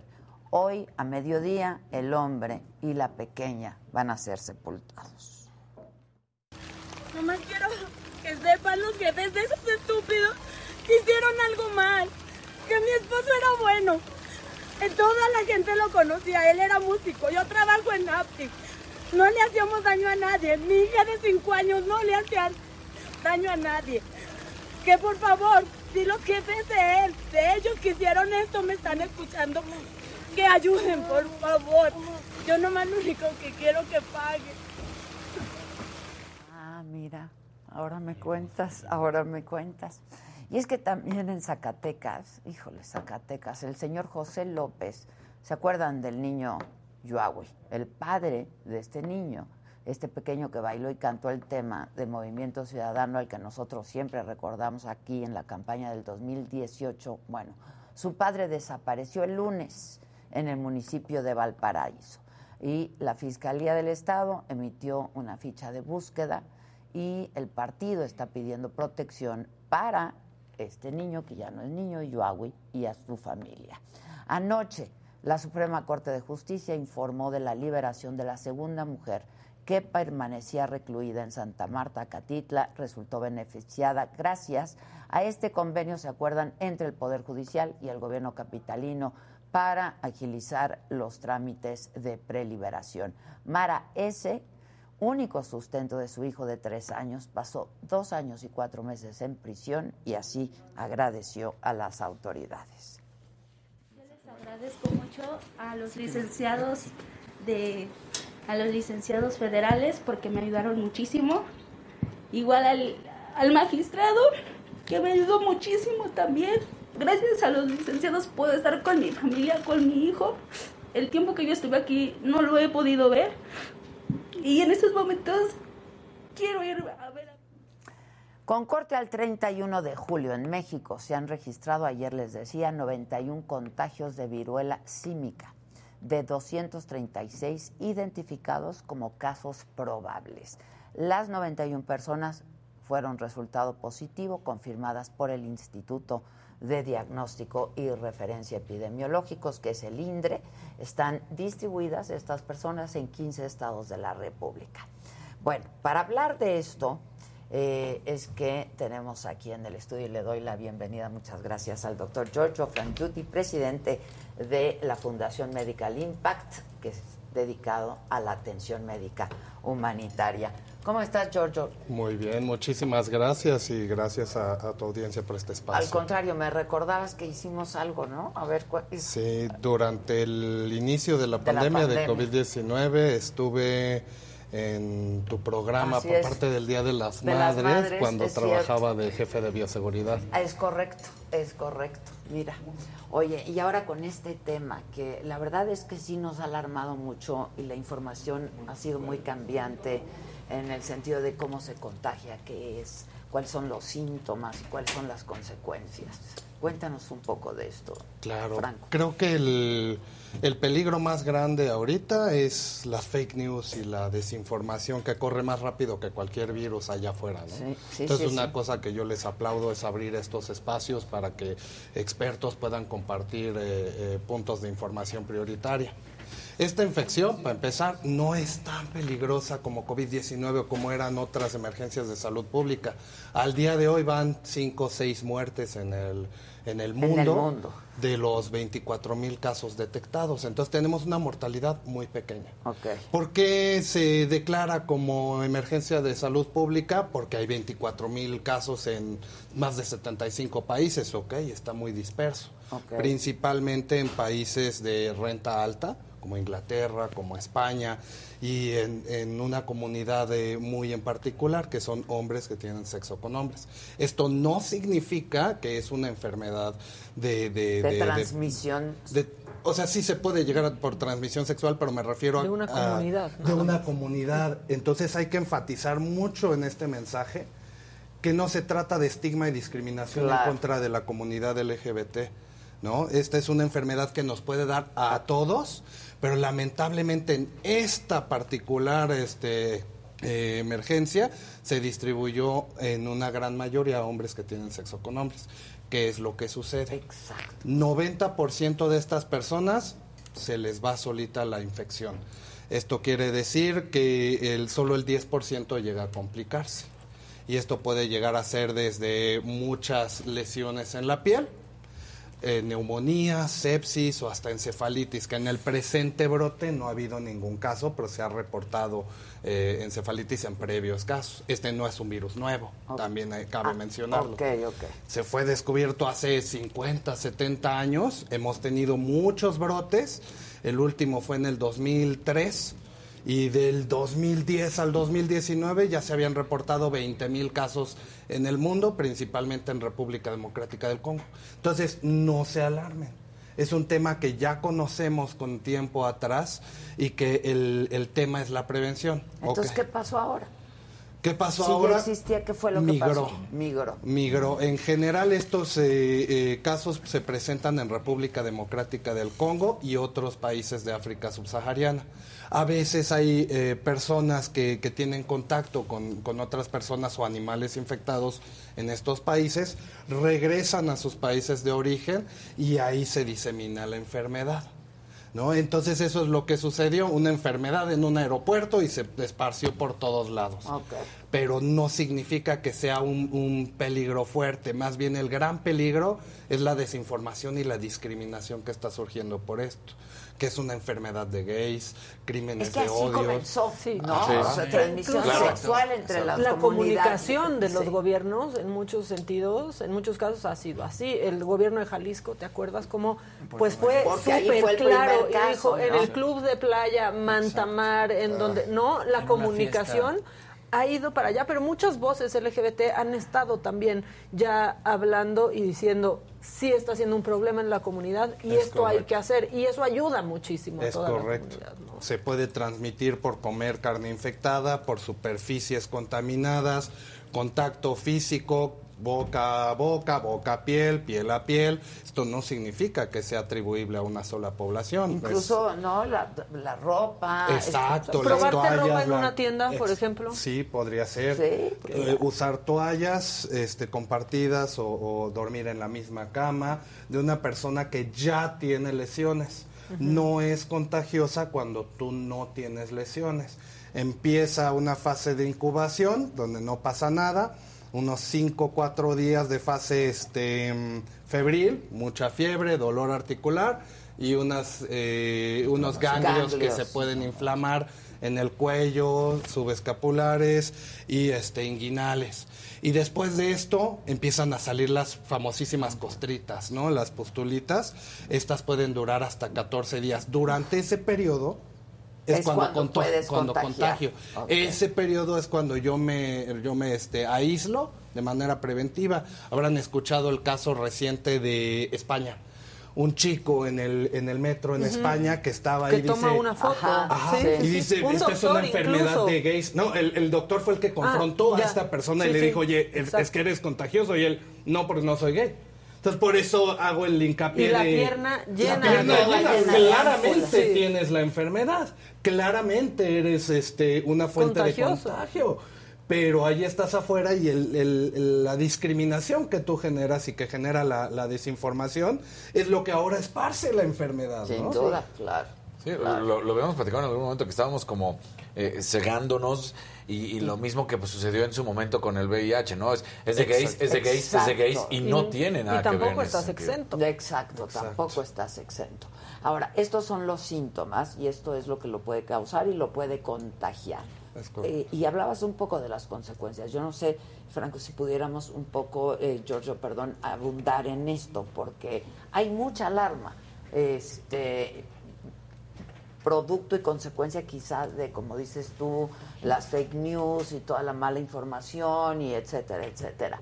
Este, ¿Cuáles pudieran ser las consecuencias? Depende a Porque- quién le dé. ¿Por qué tanta alarma? no? Hay grupos de riesgo. Ok.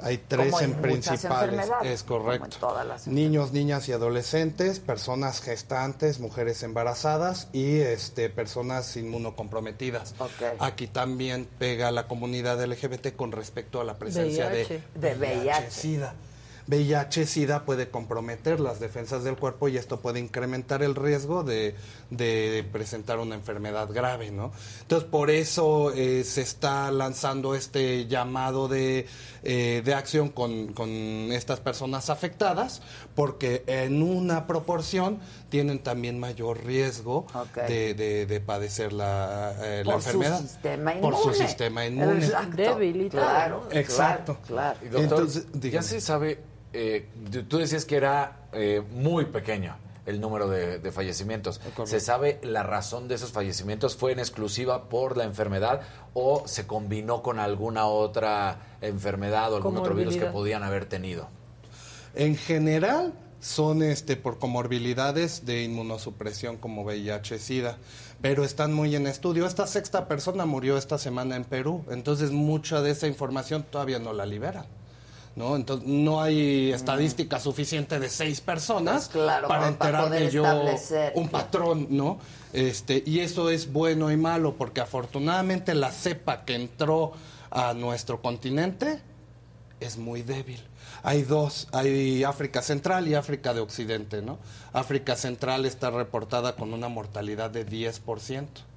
Y África del Occidente está reportada con 1 a 3% de Oye, pero mortalidad. 10% es altísimo. Es alto. Es Es, es súper más alto que alto. COVID-19. No, sin duda. Y, Y lo que ha causado. Y lo que ha causado. y no fue la que entró. Entonces, de por sí reportada esta mortalidad de 1 a 3% no es la de la actual emergencia. Es la que se ha reportado en los últimos 70, 50 años de, de- de su descubrimiento. Ya, ya. Es un llamado a la acción de, de la lucha contra la discriminación en esta población. Más que nada, fíjate. Más que nada. Más que nada. Esa lastima Eso está más, esa mucho mata más gente. ¿no? Sí, correcto. Los crímenes de odio se disparan y han muerto muchas más personas por estos crímenes de odio y este estigma exilio que por la misma viruela símica. Claro, claro, claro, claro. Estamos como al principio del COVID, no sé si se acuerdan que la No- gente no le echaba cloro a, A los, doctores, a las Sí, enfermeras, horrible. que era algo horrible y eso es un poco lo que está pasando. Se están tardando otra vez en las vacunas porque Gatel dijo apenas que están analizando si van a haber vacunas para la viruela símica o no. Pero ya existe. Sí, Existe. se, Pero no las tenemos. se hicieron, pero para la viruela que Ajá, nosotros exacto, conocimos y casualmente le pega a la viruela símica, Exacto. en un 85% nos protege. Hay dos opciones que tienen aprobación por la FDA, que es Genius y AMAC 2000. Súper. AMAC 2000 es para trabajadores de la salud como yo, que estamos presentes con el caso y que probablemente nos vaya a dar en, en- en cierto momento por tratar a esas personas. O B, a los grupos de riesgo que les comenté.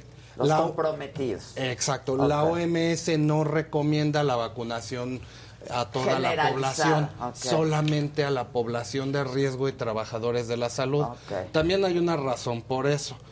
Así como el agua, el café, la coca, todo en este en esta vida tiene riesgos y nada es efectos. inocuo, claro. Nada es inocuo. Nada es inocuo. Esta vacuna en particular tiene ciertos pequeños riesgos, pero sí hay. Hay eh, una muerte por cada millón, hay complicaciones en 4 a 22 casos por cada millón de aplicaciones, por lo cual si yo vacuno a 7 billones de personas, van a haber bastantes personas Claro. afectadas por esto. Y contra las 6 muertes, muy probablemente crezca más en la balanza riesgo-beneficio este, esta posibilidad de la, de la afectación post-vacuna que por la misma enfermedad. Por eso solo nos estamos yendo contra casos muy específicos. Y por eso Gatel y el, el gobierno están considerando la compra o no. Ni siquiera sabemos. 91 casos no es una gran... Doctor, ¿y de superar la enfermedad uno puede recontagiarse o ya no? Sí, sí puedes recontagiarte, pero está todavía muy en estudio el tiempo de, de- de evolución de la, de la inmunidad. La gente está preguntando sobre Sí, el tema de las de la superficies, gente, justo. eh, que si se puede utilizar, eh, no sé, Lysol o desinfectantes para el tema de la ropa, las superficies, todo ese, ese rollo. OMS sugiere este cloro a mil partes por a mil partes por millón, es decir, este sería un, un- un salto dar una recomendación eh, en vivo, pero al menos cloro a mil partes por millón es tal cual la recomendación. Este ¿Hervir la hipoclorito de ropa qué? sodio. No. O sea, Eh, en todo caso sería lo del, lo del cloro, esa es la, la, la que viene en la guía de la OMS. Y bueno, pues seguir cuidándonos como El nos uso hemos de cubrebocas venido, ¿no? cuidando con Sí. la de pandemia. Sigue la recomendación. ¿no? Es correcto. Otra forma de, de contagiarlo es por gotículas y por, por vía respiratoria, entonces el uso de cubrebocas persiste, pero eso ya nos lo sabemos todos. Exacto. Ya- ya sí, lo pero ya se andaba olvidando y están Claro. muy hartos. Aquí preguntan, si cae, o sea, una gota de saliva a tu piel, mm, ¿te puedes contagiar o no? No es un sí o un no, es un semáforo de riesgo. Ok. Entonces, ¿incrementa la posibilidad de, de infectarme? Sí. Este, pero es una pequeña, es un pequeño riesgo. Pasaba en VIH a la hora de que se trabajaba con jeringas o con contacto de sangre eh, contaminada. Existe un riesgo, uno en mil, de, de contagiarme. Pero ante el riesgo, ahí es cuando el, este, te vacunas. Oye, doctor. Inmediatamente. Y, y nada más, en, en esta cuestión que estabas hablando de justamente lo de viruela, se hablaba también de que para personas, y saber si es real o no, de 50 años en adelante no tendrían ese riesgo, justo por lo que habías comentado de que la viruela, eh, eh, eh, esa que se puso la última ocasión en 72, cuando fue eh, Erradicada. erradicada, que entonces esas personas no tendrían ese problema de contagio con esta viruela símica. Menor. Es 85% protectora, pero te queda un 15%. Bueno, no es poco. Es, es muchísimo, es muchísimo. 85% eficaz. En, eh, como bien dices, en, en los 70, en el 1970, la OMS de- declara erradicada y en los últimos esfuerzos de vacunación de, de México son en 1968. Entonces, las personas que hayan adquirido esta vacunación previo a esto, sí tienen cierto grado, fuerte grado de inmunidad en contra de la enfermedad. Ahora, la gente dice, ok, sospecho que tengo. ¿Dónde me hago la prueba? ¿A dónde vas a hacerte una Los prueba? hospitales toman una, así como la PCR de COVID. ¿Ya cualquier pero- hospital? No, eh, ahorita Adela comentaba del INDRE. Ajá. Entonces yo tomo una, un- Una una muestra. muestra, de, de- de la lesión, de la costrita, y esa en los hospitales de primer, segundo nivel la envían al INDRE. En el INDRE se corre la PCR este, y, y a través de eso se desarrolla el, Pues el igual que comenzamos Sí. con el COVID. Solo ahí, Igualito. y Era tardado. solo el. Claro, Igualito. Y tardadísimo. En ébola era lo mismo, hasta el- los casos que hubo sospechosos, solamente el INDRE podía Exacto, realizar esas pruebas. exacto. Ya si creciera, se arman kits específicos de diagnóstico que se pueden enviar al resto de los Oye, laboratorios, ¿y es tardado el, el resultado? Mm, como unas 24 horas. O sea, igual que, Igual que al principio. igual Igualito, que al una principio. PCR para viruela símica y para todas las demás enfermedades tarda Y lo que mismo. ningún otro hospital tenía permiso para hacer las pruebas en un principio y parecían delincuentes. En ese sé. entonces fue una mala estrategia. Muy, ¿no? Muy Fue- mala fue estrategia. muy- La OMS Dice, siempre si dijo veo a alguien infectado en la pruebas. calle, ¿qué se puede hacer? Alejarse. Exacto, No, porque tampoco hay que caer en estigma. Exactamente. Sí, Ahora, protegerse. si ves a alguien es porque ya está demasiado evidente, Es. ¿no? El brote.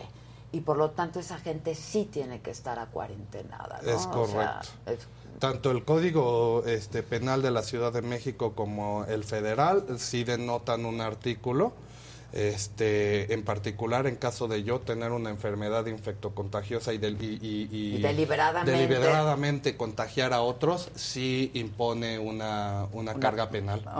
Entonces, eso sí puede ser denunciable, que fue, por ejemplo, lo que pasó con, con Gatel en ese entonces cuando salió positivo a la calle.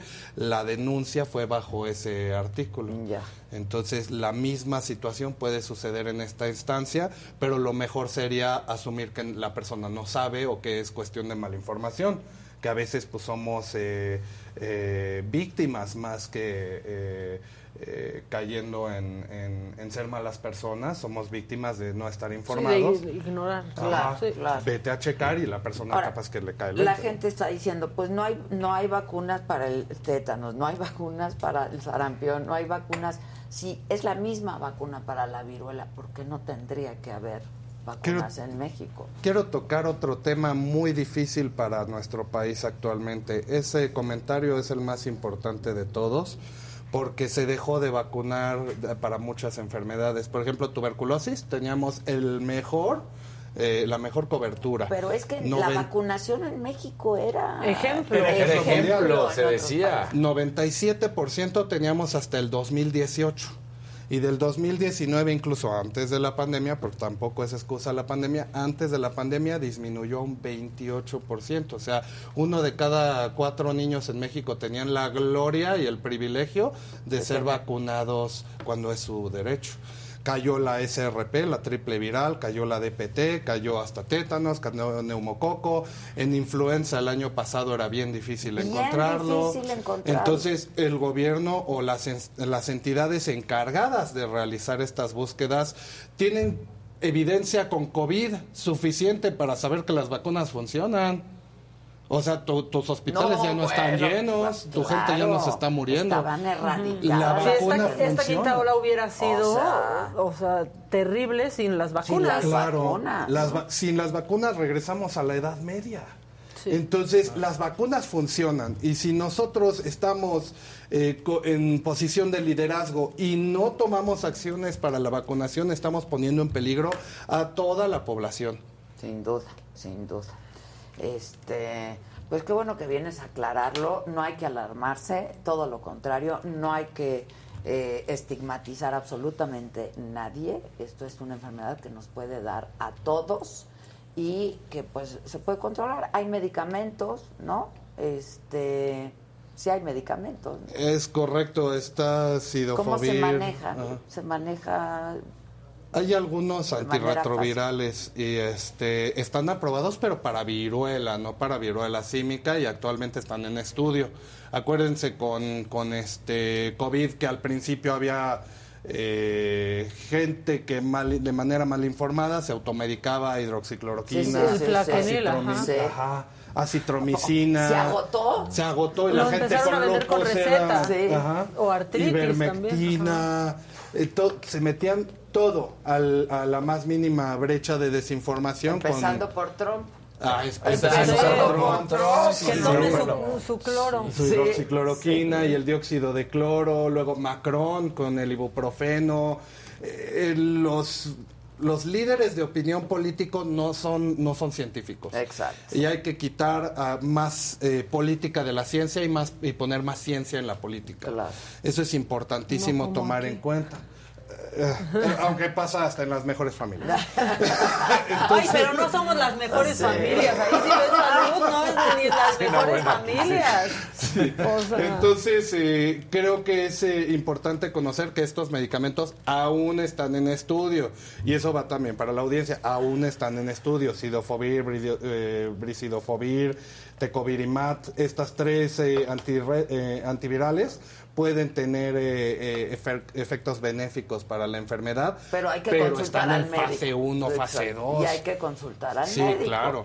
¿No? Ante pues el menor síntoma. ¿Se puede confundir los síntomas con eh, COVID, por ejemplo, o con alguna otra enfermedad? Esa es una muy buena pregunta. Los diagnósticos diferenciales, el más importante es varicela. Ok. Varicela se parece mucho, tiene su, su periodo febril también, tiene su periodo prodrómico también, tiene, tiene las las- apariciones en todo el cuerpo, pero esta es centrífuga, esta aparece más en los brazos, en, la- en los pies, en la cara, y mientras que esta varicela es eh, centrípeta, empie- eh, Empieza- eh, sí, empieza en el y sigue en el centro del cuerpo. La segunda es que en, viruela eh, versus varicela, en varicela salen todas las lesiones máculas, que no las toco, pápulas, que sí las toco, vesículas, que son eh, umbilicadas, este, o cupuliformes, este, las costras, etcétera, todo sale al mismo tiempo. Y en la En viruela del mono de es la- en orden, ¿no? Primero es la mácula, luego la pápula, luego Ah. la vesícula, luego la pústula, luego la costra y te curas. Ay, ¿No? ¿cuántos ma- O sea, no hay manera de evitar la pústula. Es lo que yo quería preguntar. Como si en etapa temprana ya te haces la prueba, de todos modos Va a te salir, va a Te va a salir. va a salir. Te va a salir y con tus factores de riesgo incrementa la, la cantidad. Entonces hay cuatro formas de verlo, la leve, moderada, severa y muy severa y esto responde a cuántas lesiones tienes en tu cuerpo. ¿no? Si 0 a 25, 25 a 99, ¿Y eso de 99 a qué depende? 250, del inmunocompromiso y de estos este, adicionales factores de riesgo. Ok. O sea, puede haber gente que le salga poquitito. De hecho, tener tienen. muchísimas es un, un obvio factor de que se va a complicar la enfermedad. Ok. Bueno, pues hay que estar atentos, Ay, ¿no? totalmente. Hay que estar atentos, Claro. pero pues no hay alarma. No hay alarma, han sido muy pocos casos. En México hay pocos casos, ni un solo fallecimiento. Cinco, seis con el de Perú, en todo el mundo fallecimientos correcto. por la eh, viruela símica. Así es que muchas gracias, George. Gracias, a como ti. Muchas gracias. Hasta luego. Gracias. Eh, estamos en contacto. Traes un macabrón de la reinita. Sí, ¿no? es que sí se Este, puso macabrón eso, la verdad. A ver, ¿Lo bien. ponemos? Sí. Bueno, la reina del Pacífico decidió salir y acusar a Felipe Calderón pues de andar colaborando con los cárteles de la droga. Así lo dijo en un video muy, híjole, lúgubre, ¿lo viste? Sí, bárbaro, parece de longe moco. A ver, Escuchen. viene. Quiero decirle muy especialmente al expresidente Felipe Calderón que su sexenio es el más cruel y fatal que ha tenido México.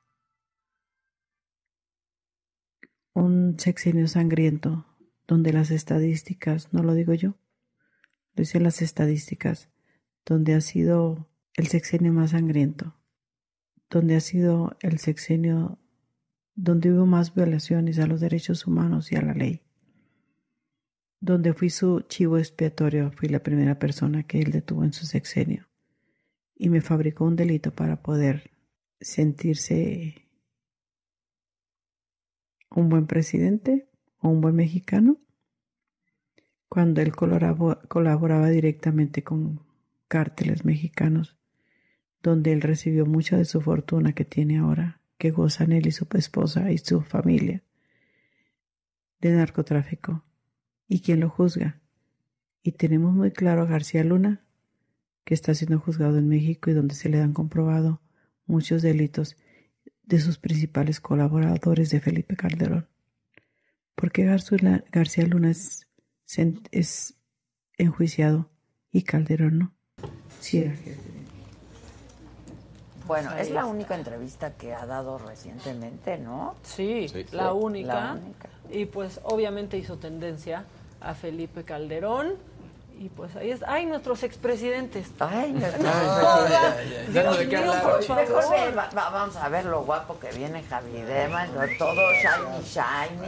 Feliz de este Bling, miércoles de piel sana, en la que como lo mencionamos el miércoles pasado, el día de hoy vamos a hablar de mascotas, eh, alergias, piel y algunos cuidados. Dentro de muchas eh, cosas que me escribieron era que habláramos de la enfermedad también de la viruela del mono, que fue una excelente explicación la que acaba de dar el doctor y que bueno para hablar de vacunas y todo eso. Y así como las vacunas han revolucionado el mundo, porque en pandemias anteriores realmente se perdían todos los habitantes de un continente, eran millones. Entonces ahora realmente gracias a las vacunas, pues no pasa eso. Inclusive con el COVID, a diferencia de pandemias de hace décadas, eh, se pudo controlar muy a tiempo y la mortalidad afortunadamente es muy baja, a pesar de que no deja de ser una, una pandemia. Y la viruela del mono, pues afortunadamente eh, se mila mucho a otro tipo de enfermedades y se puede detectar a tiempo y se puede combatir a tiempo. Así que más bien la, ah, la moraleja es vacunar. Y las vacunas también en las mascotas, que había dudas también sobre las mascotas, igual se tienen que vacunar. No todas las enfermedades de los animales se transmiten al ser humano, sin embargo hay algunas especies, ya sea de hongos o de algunos bichos, que sí pueden transmitirse del humano al, a la mascota o viceversa. Ha variado mucho la cantidad de mascotas que hay actualmente en el mundo. Países que llevan estadísticas, como por ejemplo España, se considera que en la actualidad hay más mascotas que niños en España. Hay alrededor de 93 millones de mascotas en, España. Hay más mascotas que niños de 15 años. O sea, y de esas, y de esas mascotas, el 92% llegan a ser perros. Entonces los perros son todavía más comunes como mascotas y llegan a ser un poquito más cuidados. El problema con los gatos y que parte de lo que se trata de concientizar también en esta charla es que si uno tiene mascotas, ya sea perros o gatos, hay que esterilizarlos para que no se reproduzcan. El problema de los gatos es que son muy independientes y pues se van fácilmente y se reproducen fácilmente, no pelan tanto al humano, entonces cuando regresan, pues ya regresan con ocho, con ocho Exacto. Sí, sí, Bien maleados de la Bien calle. maleados, entonces hay que Son esterilizarlos. prolíficos los Son Sí, gatos. sí, eso sí, sí. Por ejemplo, en la se noche. van y de repente, ay, aquí estás otra vez. ¿qué onda? Y, y somos 10. Sí, yo nunca había tenido gato en mi vida, es la primera vez que ahorita con motivo de, de mi pasado cumpleaños me regalaron este Que gatito. está precioso, ¿eh? Es- es- me lo dieron de dos Sí, que meses ahorita. acaba, está- de, cu- acaba de cumplir. Sí, sí. acaba de cumplir tres Y meses. las patas las tiene grande, me gusta. Sí. Sí, ve. Sí, entonces, sí, este, sí, esta es una de Este las razas, esta es una de las razas grandes. Que estos llegan a pesar entre 7 a 8 kilos. Ah, Entonces, sí es como, sí, es un perrito. Este es un gatote. Es un gato Sí. grande y que obviamente requieren, cada, cada mascota se va adaptando también al, a la persona. Obviamente, si lo cuidas mucho, él, por ejemplo, desde tiene un mes que se junta mucho conmigo, con las visitas, entonces está acostumbrado que lo agarren, es muy eh, mansito, colas, le gusta este, le gusta que lo carguen y, y al y en cambio hay, por ejemplo, mascotas que apenas llega una visita y huyen, no se dejan verlo, tienen que estar buscando porque no, no está acostumbrado a Pues Son convivir. hábitos, ¿no? son hábitos que les van acostumbrando, entonces sí de alguna manera se van Está haciendo mucho Amo al- su print.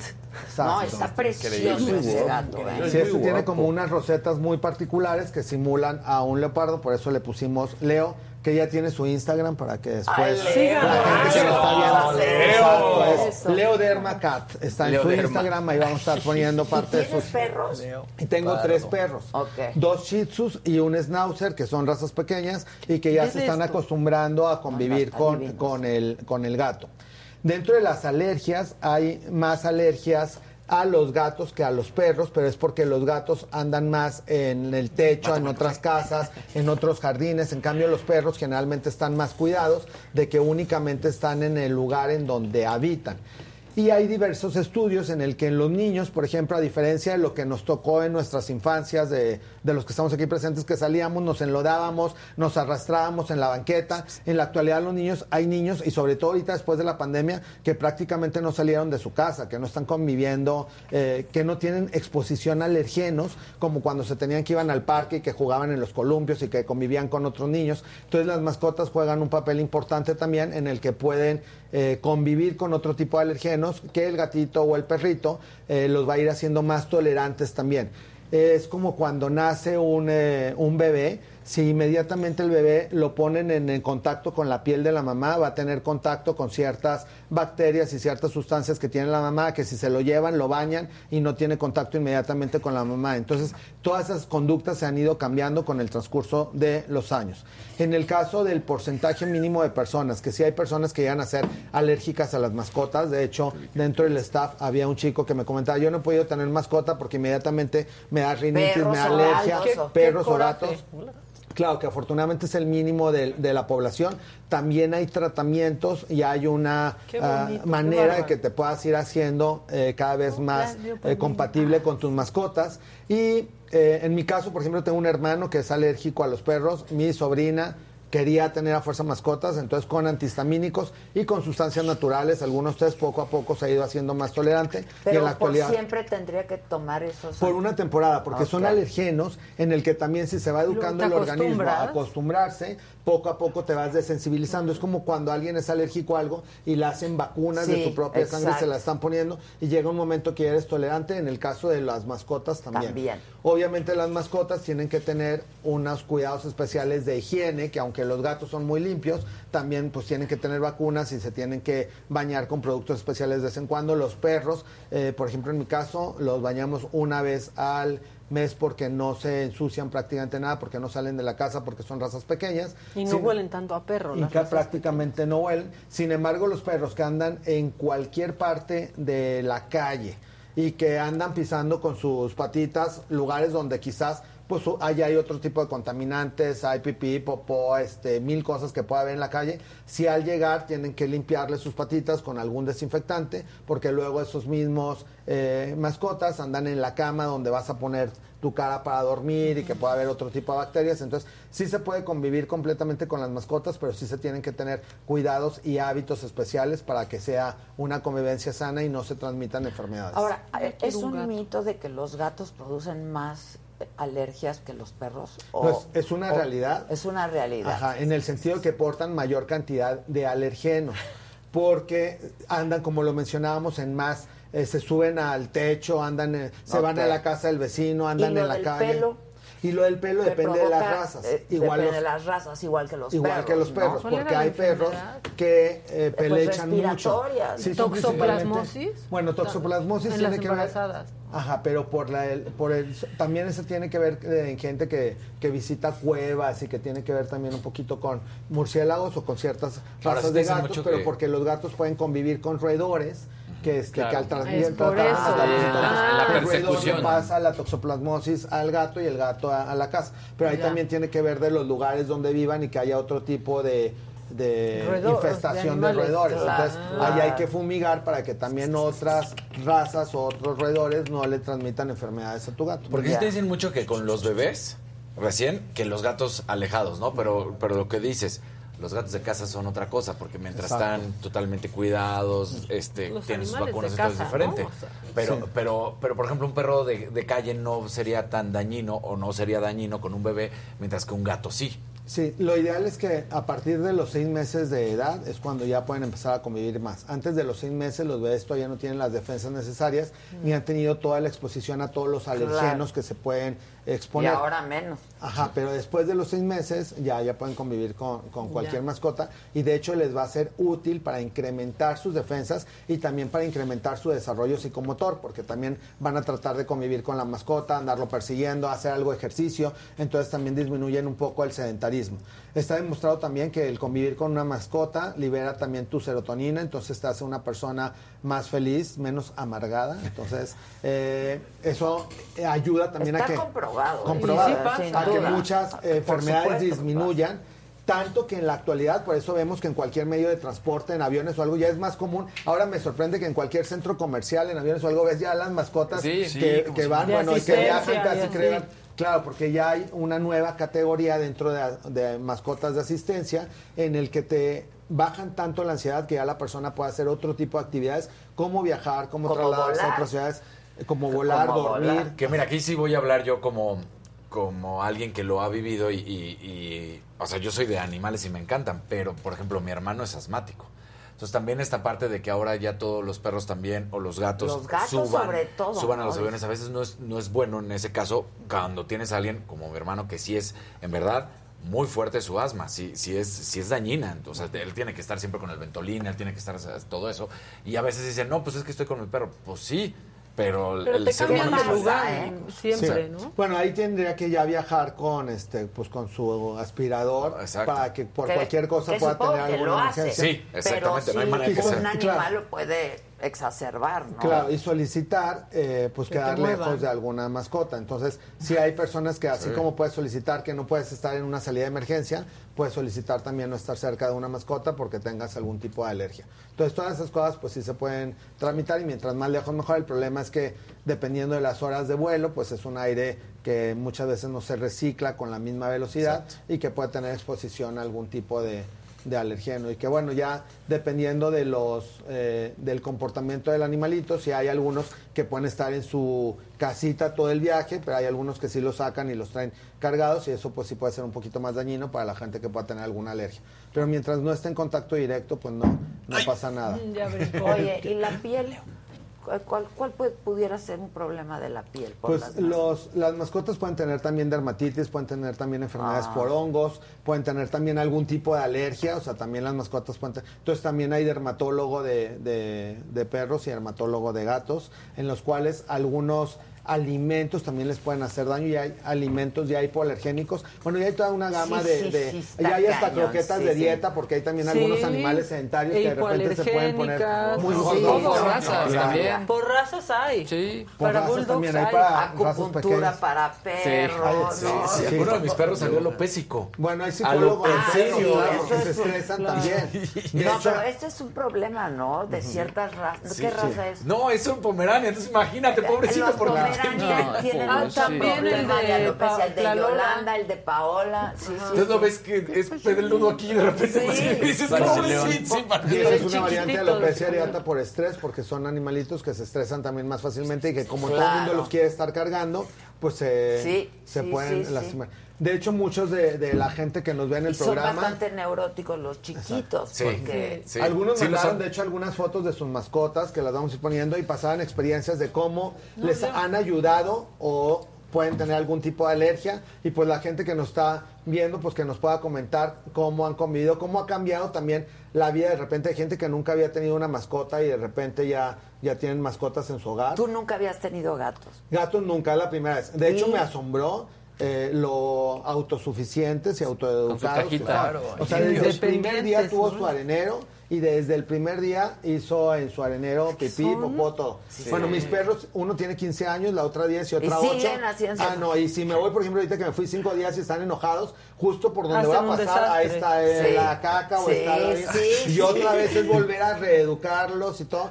Como en el TikTok que de repente sale alguien con su perro y pasea así tres cuadras y no se hace nada. Llega a la casa y se hace en la Sí. entrada. Sí. Y todavía dice, uff, casi me hago, de que qué bueno Sí, que llegué a la casa. Ay, qué lindo. Pero eso solo en TikTok pasa, ¿eh? Porque yo veo unas mascotas que hacen unas cosas Sí, y yo digo, claro. ¿por qué me- Sí, ya, Que le gracias. Sí, Que le jalan al excusado y todo. exacto. Sí, Sí, ¿no? Así. sí, claro. Sí, que son, sí, hay mascotas. Depende también del tiempo que obviamente uno le dedique a sus mascotas, pues es lo educado que llegan a ser. Si hay perros y gatos, estos por ejemplo están empezando a convivir entre ellos porque así se les está educando. Entonces yo creo que, y tengo muchos amigos que tienen perros y gatos que conviven, que hasta duermen en el mismo lugar y que eh, sí aprenden a convivir muchísimo. Y, y, y tus perros y, ya están y Leo ahí conviviendo. van, ahí la Ahí- llevan. ahí la llevan. ahí la Ahorita llevan. eh, les estoy empezando a convivir. La primera semana convivió con una de las perras Shih Tzu. Ahorita está conviviendo con dos. Y la próxima semana ya empieza también con el Schnauzer para que poco a poco se vayan adaptando. Y sí, se están acostumbrando eh, bastante bien. Qué bonito está este gato, ¿eh? Te Está felicito, está precioso. precioso. Hermoso. Está... Qué bonito está el gato de la esquina. Muy bien. Pongan el incidental. Miau. Oh, está muy precioso. Está precioso. Mira, a mí me encantan los felinos, Pet, me fascinan, me fascinan. Pero los, como que siempre he estado medio renuente a tener gatos. Yo igual, yo La nunca había verdad, tenido o sea, gato en mi vida hasta ahorita y realmente estoy muy contento. eh, Pero está padre porque además te enseñan como una... Te dan una lección de desapego porque ellos como que están en su rollo. Sí, son como muy tuyo. independientes, se educó prácticamente solo. Eh, sí, por ejemplo, ahorita ya le hablo en la casa y- o me escucha cuando llego y luego luego viene a ¿Sí? buscarme. Entonces, porque sí veo que hay gatos que de repente, como te digo, como que huyen o no dices están. Leo y nada Y es que es cuando quieren. En casa de mis suegros a- había dos gatos, ¿no? Eh, la que era negrita, llegabas y ella se te subía, te ronroneaba y, esta- y el otro nunca se aparecía, pero no había manera Por- que se porque, apareciera. bueno, La también- negra se te subía. Y la disfrutaba. Y la acariciaba, y ronroneaba además, entonces, Y eh, hacía fiesta la negra. Ah, está muy Que bien. si hoy no vamos a pedir likes, Javi, dice. Obviamente vamos a... No, y bueno, les pedimos que, que nos pasaran, eh, vean, a mí nos están mandando fotos de sus mascotas también. Mira eso. De, ¿Qué es lo que decíamos? Bueno, a él, por ejemplo, le puse su primera cadenita Ay. y no la quiso nada. Ve qué bonito. Tiene, Sí. tiene Ya viejito. este, Sí, ya está. Y qué padre también cómo uno va envejeciendo también con sus mascotas y que se van comportando de manera diferente y que en la casa pues son un miembro más de, de la familia. De hecho, mi, mi mamá, que ha visto el desempeño de mis perritos desde, les digo, tiene el mayor casi 15 años, me dice, tus perros están confundidos porque los tratas como humanos, nada más les falta hablar, porque casi Sí creo que vamos a comer. Y, y realmente llega un momento en el que, A ven, hay gente que les hace fiestas de Amo cumpleaños claro. y que invitan a otras mascotas a que vayan a sus fiestas de cumpleaños. Yo mil por ciento les haría fiestas de A, a mí mía sí me habla. Sí, Se claro. los juro. Y sonríe. Sí. O sea, so- son, se ríe. Uno sabe perfectamente Y cuando está. Y sabe cuando están A mí me dejan de hablar. vas de vacaciones me y deja de hablar. Puta, me Mira, ya está preparándose casita, para las fiestas patrias, ya anda muy bien. no, ni me pela. Mira ese gato, tan estigmatizados los gatos negros y Sí, tan sí, bonitos. Yo he Sí, visto y muchas fotos de, de muchos gatos negros así espectaculares.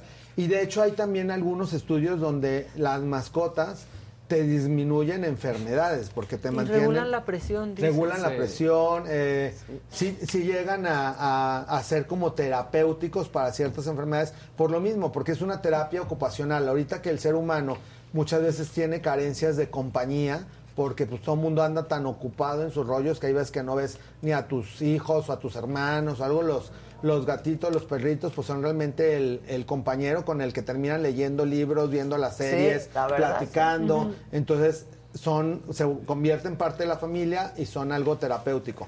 Para ciertas enfermedades degenerativas por edad, como el Alzheimer, está demostrado también que las mascotas les ayudan a sus dueños que están empezando a entrar en esas etapas a recordar momentos felices de su vida y que se controlen más este tipo de enfermedades crónico-degenerativas y que la persona, el adulto mayor, siga teniendo actividades con su mascota. De, eh, muchas veces no quiere tener otro tipo de actividades y el tener esta convivencia con su mascota pues le ayuda más a estarse moviendo, a, a hacer más ejercicio y a tener cierto tipo de empatía que como lo mencionamos, llegan a platicar más con su mascota que con otras personas. Sí, Entonces, sí, sí. realmente Son mejor sí. compañía. O ya no claro. necesitas ni platicar, o sea, ya se, se No, nos ya sabemos. te escuchan y se acercan de volada. sabemos. Ah, La gente está diciendo por acá, adopta, adopta, adopta. También, Exacto. porque este Sí hay que tener una cultura de adopción y hay Sí. que tener una cultura en el que se haga eh, esterilización oportuna tanto de gatos y como de perros. perros, sí, sí. Sí, obviamente Tú cuando yo dije- adoptaste dos gatos, ¿no? Divinos. A ver. Ah, ya ¿Es los el van a peludo poner. ese eh? o cuál? No los han puesto. Preciosos adoptó. Y tengo muchos amigos que tienen gatos adoptados que están preciosos. De hecho, uno de mis doctores de, de la clínica se dedica a la adopción de gatos. ¿Quién? A- se llama Rodrigo. Y, y él, aparte de ser dermatólogo, eh, se dedica mucho a las mascotas y tiene eh, varias fundaciones que se dedican a recuperar gatos o perros callejeros y poderles conseguir hogar y poderlos esterilizar también y cuidar. Y si tienen alguna enfermedad, poderlos... este irles llevando el seguimiento. Entonces, obviamente la cultura de la adopción, la cultura de, de la donación de órganos, o sea, todas las cosas estas que podamos hablar, pues obviamente son, eh, son muy importantes. Pues sí, muy bien. Entonces, no tener miedo a tener mascotas por asuntos de enfermedad. Ah, mira, están- Mira, Están preciosos. Qué bonitos Sí, están, increíble. preciosos, preciosos están. ¿Cómo se llaman? Está grandote, ¿no? ¿Y ese? Guau. Uy, qué bueno, guapo. hay perros, claro, o sea, súper elegante. Y que, por ejemplo, un perro de estos que casi te jala al pasarlo, al sacarlo a pasear, pues obviamente te incrementa tu frecuencia cardíaca, te ayuda para hacer más ejercicio. Porque, Sacar a pasear al perro, por lo menos caminas, caramba. Sí. Sí. Sí, hay te per- distraes. No, y con ese tamaño de perros, el perro saca a pasear al dueño. Exacto. Sí, te va exacto. Pregúntale a. Zavala. Como el. Lupercio, así, o, o el Lu- mi Luper- Lupercio, Lupercio sí, es, sí. es, eh, grande. Es el grandotote, sí. Lo que Ay, quieran pues qué conmigo, padre. con Lupercio, por cierto. Ahí Y está. Bueno, dentro de la canasta que estamos juntando, la semana pasada pusimos muchos productos en la canasta que vamos a hacer la dinámica. Me lo dijo Adela que ya es tradición que cada dos meses hagamos una. Yo creo que ya vamos a juntar los productos necesarios para ahora a finales de agosto podamos hacer la, la La entrega, dinámica la para poder hacer la, entrega de la siguiente canasta. Y bueno, ahí si conseguimos alguna eh, marca de mascotas que también nos done algo para esa canasta, pues lo vamos a ir agregando también. Así Ah, que muy bien, la perfecto. familia Derma crece y va a crecer también esa canasta y por lo tanto necesitamos que crezcan sus likes, que sigan compartiendo, que Que sean miembros de la sean- saga. que- Claro, que sean miembros de la saga, que sigan nuestras redes, que participen, que nos comenten, porque justo esto se trata de hacer algo interactivo y que todos aportemos. O sea, una cosa nada más es eh, eh, decir un comentario, pero otra cosa es hacer algo, realmente poner nuestro granito de arena para cambiar el mundo, ser más empáticos, este, pues como todo en general, también incrementar la cultura en general de cuidarnos entre los humanos y cuidarnos en las mascotas, este, respetar a todo el mundo. Todo esto, la tolerancia entre como mencionamos, cada vez es más difícil la convivencia hasta para subirse en un avión. Ahora es convivencia entre mascotas, este, Interespecies. humanos, interespecies. Claro. Entonces hay que aprender también a ser to- tolerante y a pedir las cosas con respeto. Yo creo que cualquier persona que quiera estar lejos de una mascota, en el caso de un avión, si lo solicita la aerolínea, pues le van a facilitar la ayuda en lugar de empezar a renegar, porque obviamente eso pues dificulta la, la interacción. Entonces, pues esperamos mucho sus likes, que nos compartan, eh, los, que nos pongan sus comentarios. Vamos a seguir hablando de los temas que ustedes quieran eh, que hablemos. Habían solicitado mucho de la viruela del mono, por eso vino un experto antes de que me tocara a mí que habló excelentemente de todo el padecimiento y de cómo se está Son pasando dolorosas esto. las ampulitas, sí. Sí, van a ser dolorosas. Por ejemplo, de hecho, a mí me dio varicela ya de grande y fue dolorosísimo. de adultos mucho más eh, Mucho. complicada que de, que de niños. No manches, yo me quería aventar por el balcón. Y el verdad, problema de la sea, comezón es que mientras más te rasques y revientes la marcas. más marcas te va a dejar, que te va a dejar una marca hundida que parece como un cacarizo. Y visualmente la fase de ampolla prácticamente es igual a un herpes zóster, una varicela, una viruela. Entonces hay muchas fotografías que de repente dicen, ay, hay fulanito que está enfermo en tal lado y ni siquiera es viruela el mono, es otro tipo de enfermedad ampollosa porque dentro de la piel hay más de 17 enfermedades ampollosas que son de fácil transmisión. Entonces, eh, pues la moraleja sigue siendo la misma, seguir los hábitos higiénicos, lavarnos las manos, porque eh, lo que puede transmitir es el contacto directo o que justo tengas la mala suerte que justo en el momento anterior a que tú recargaras, por ejemplo, el brazo, alguien tuviera tenido una polla y hubiera dejado la secreción, pero tiene que ser en cuestión de segundos. Pero hay enfermedades virales muy contagiosas, como por ejemplo los virus, que son los que dan como los ojos de pescado o los mezquinos, que mucha gente ahorita en vacaciones o en verano regresa en septiembre, empiezan los brotes de los ojos de pescado en los pies porque anduvieron en las albercas descalzos, Sí, sin sandalias, y con alguien que esté infectado y va caminando por ahí, a ti te tocó caminar después, pues se te puede pasar. Entonces, pues cuidarse lo más posible para que todas estas enfermedades virales que son de fácil transmisión, pues te puedan atacar lo menos que se pueda. Muy bien, como siempre, aplausos, Javi. Claro.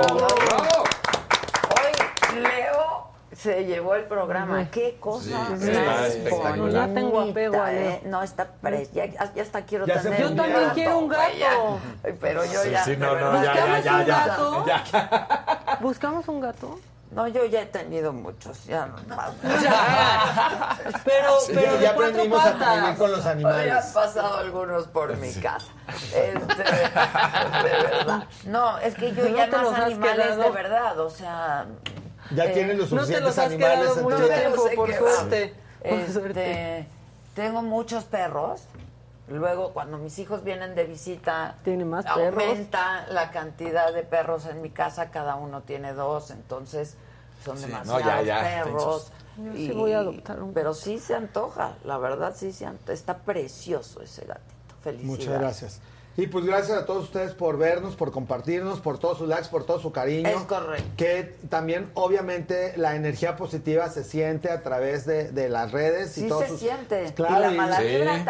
claro. Pero nos, nos la... Esa nos la pela. Sí, la neta. Hilito rojo. Exacto. Sí, todos lo traemos. Todos en el Bueno, no traigo A mí se me rompió. A mí también. Ah, necesitan uno Pero nuevo. traigo mis ojitos. Yo también. Perfecto. Va- varios. Y no, y que en el balance siempre es mucho más la energía positiva y los comentarios Ay, positivos sí. que los negativos, entonces hay que quedarnos con eso y eh, pues que sigan compartiendo. eh, escríbanos qué tema quieren para el próximo miércoles para poderlo desarrollar.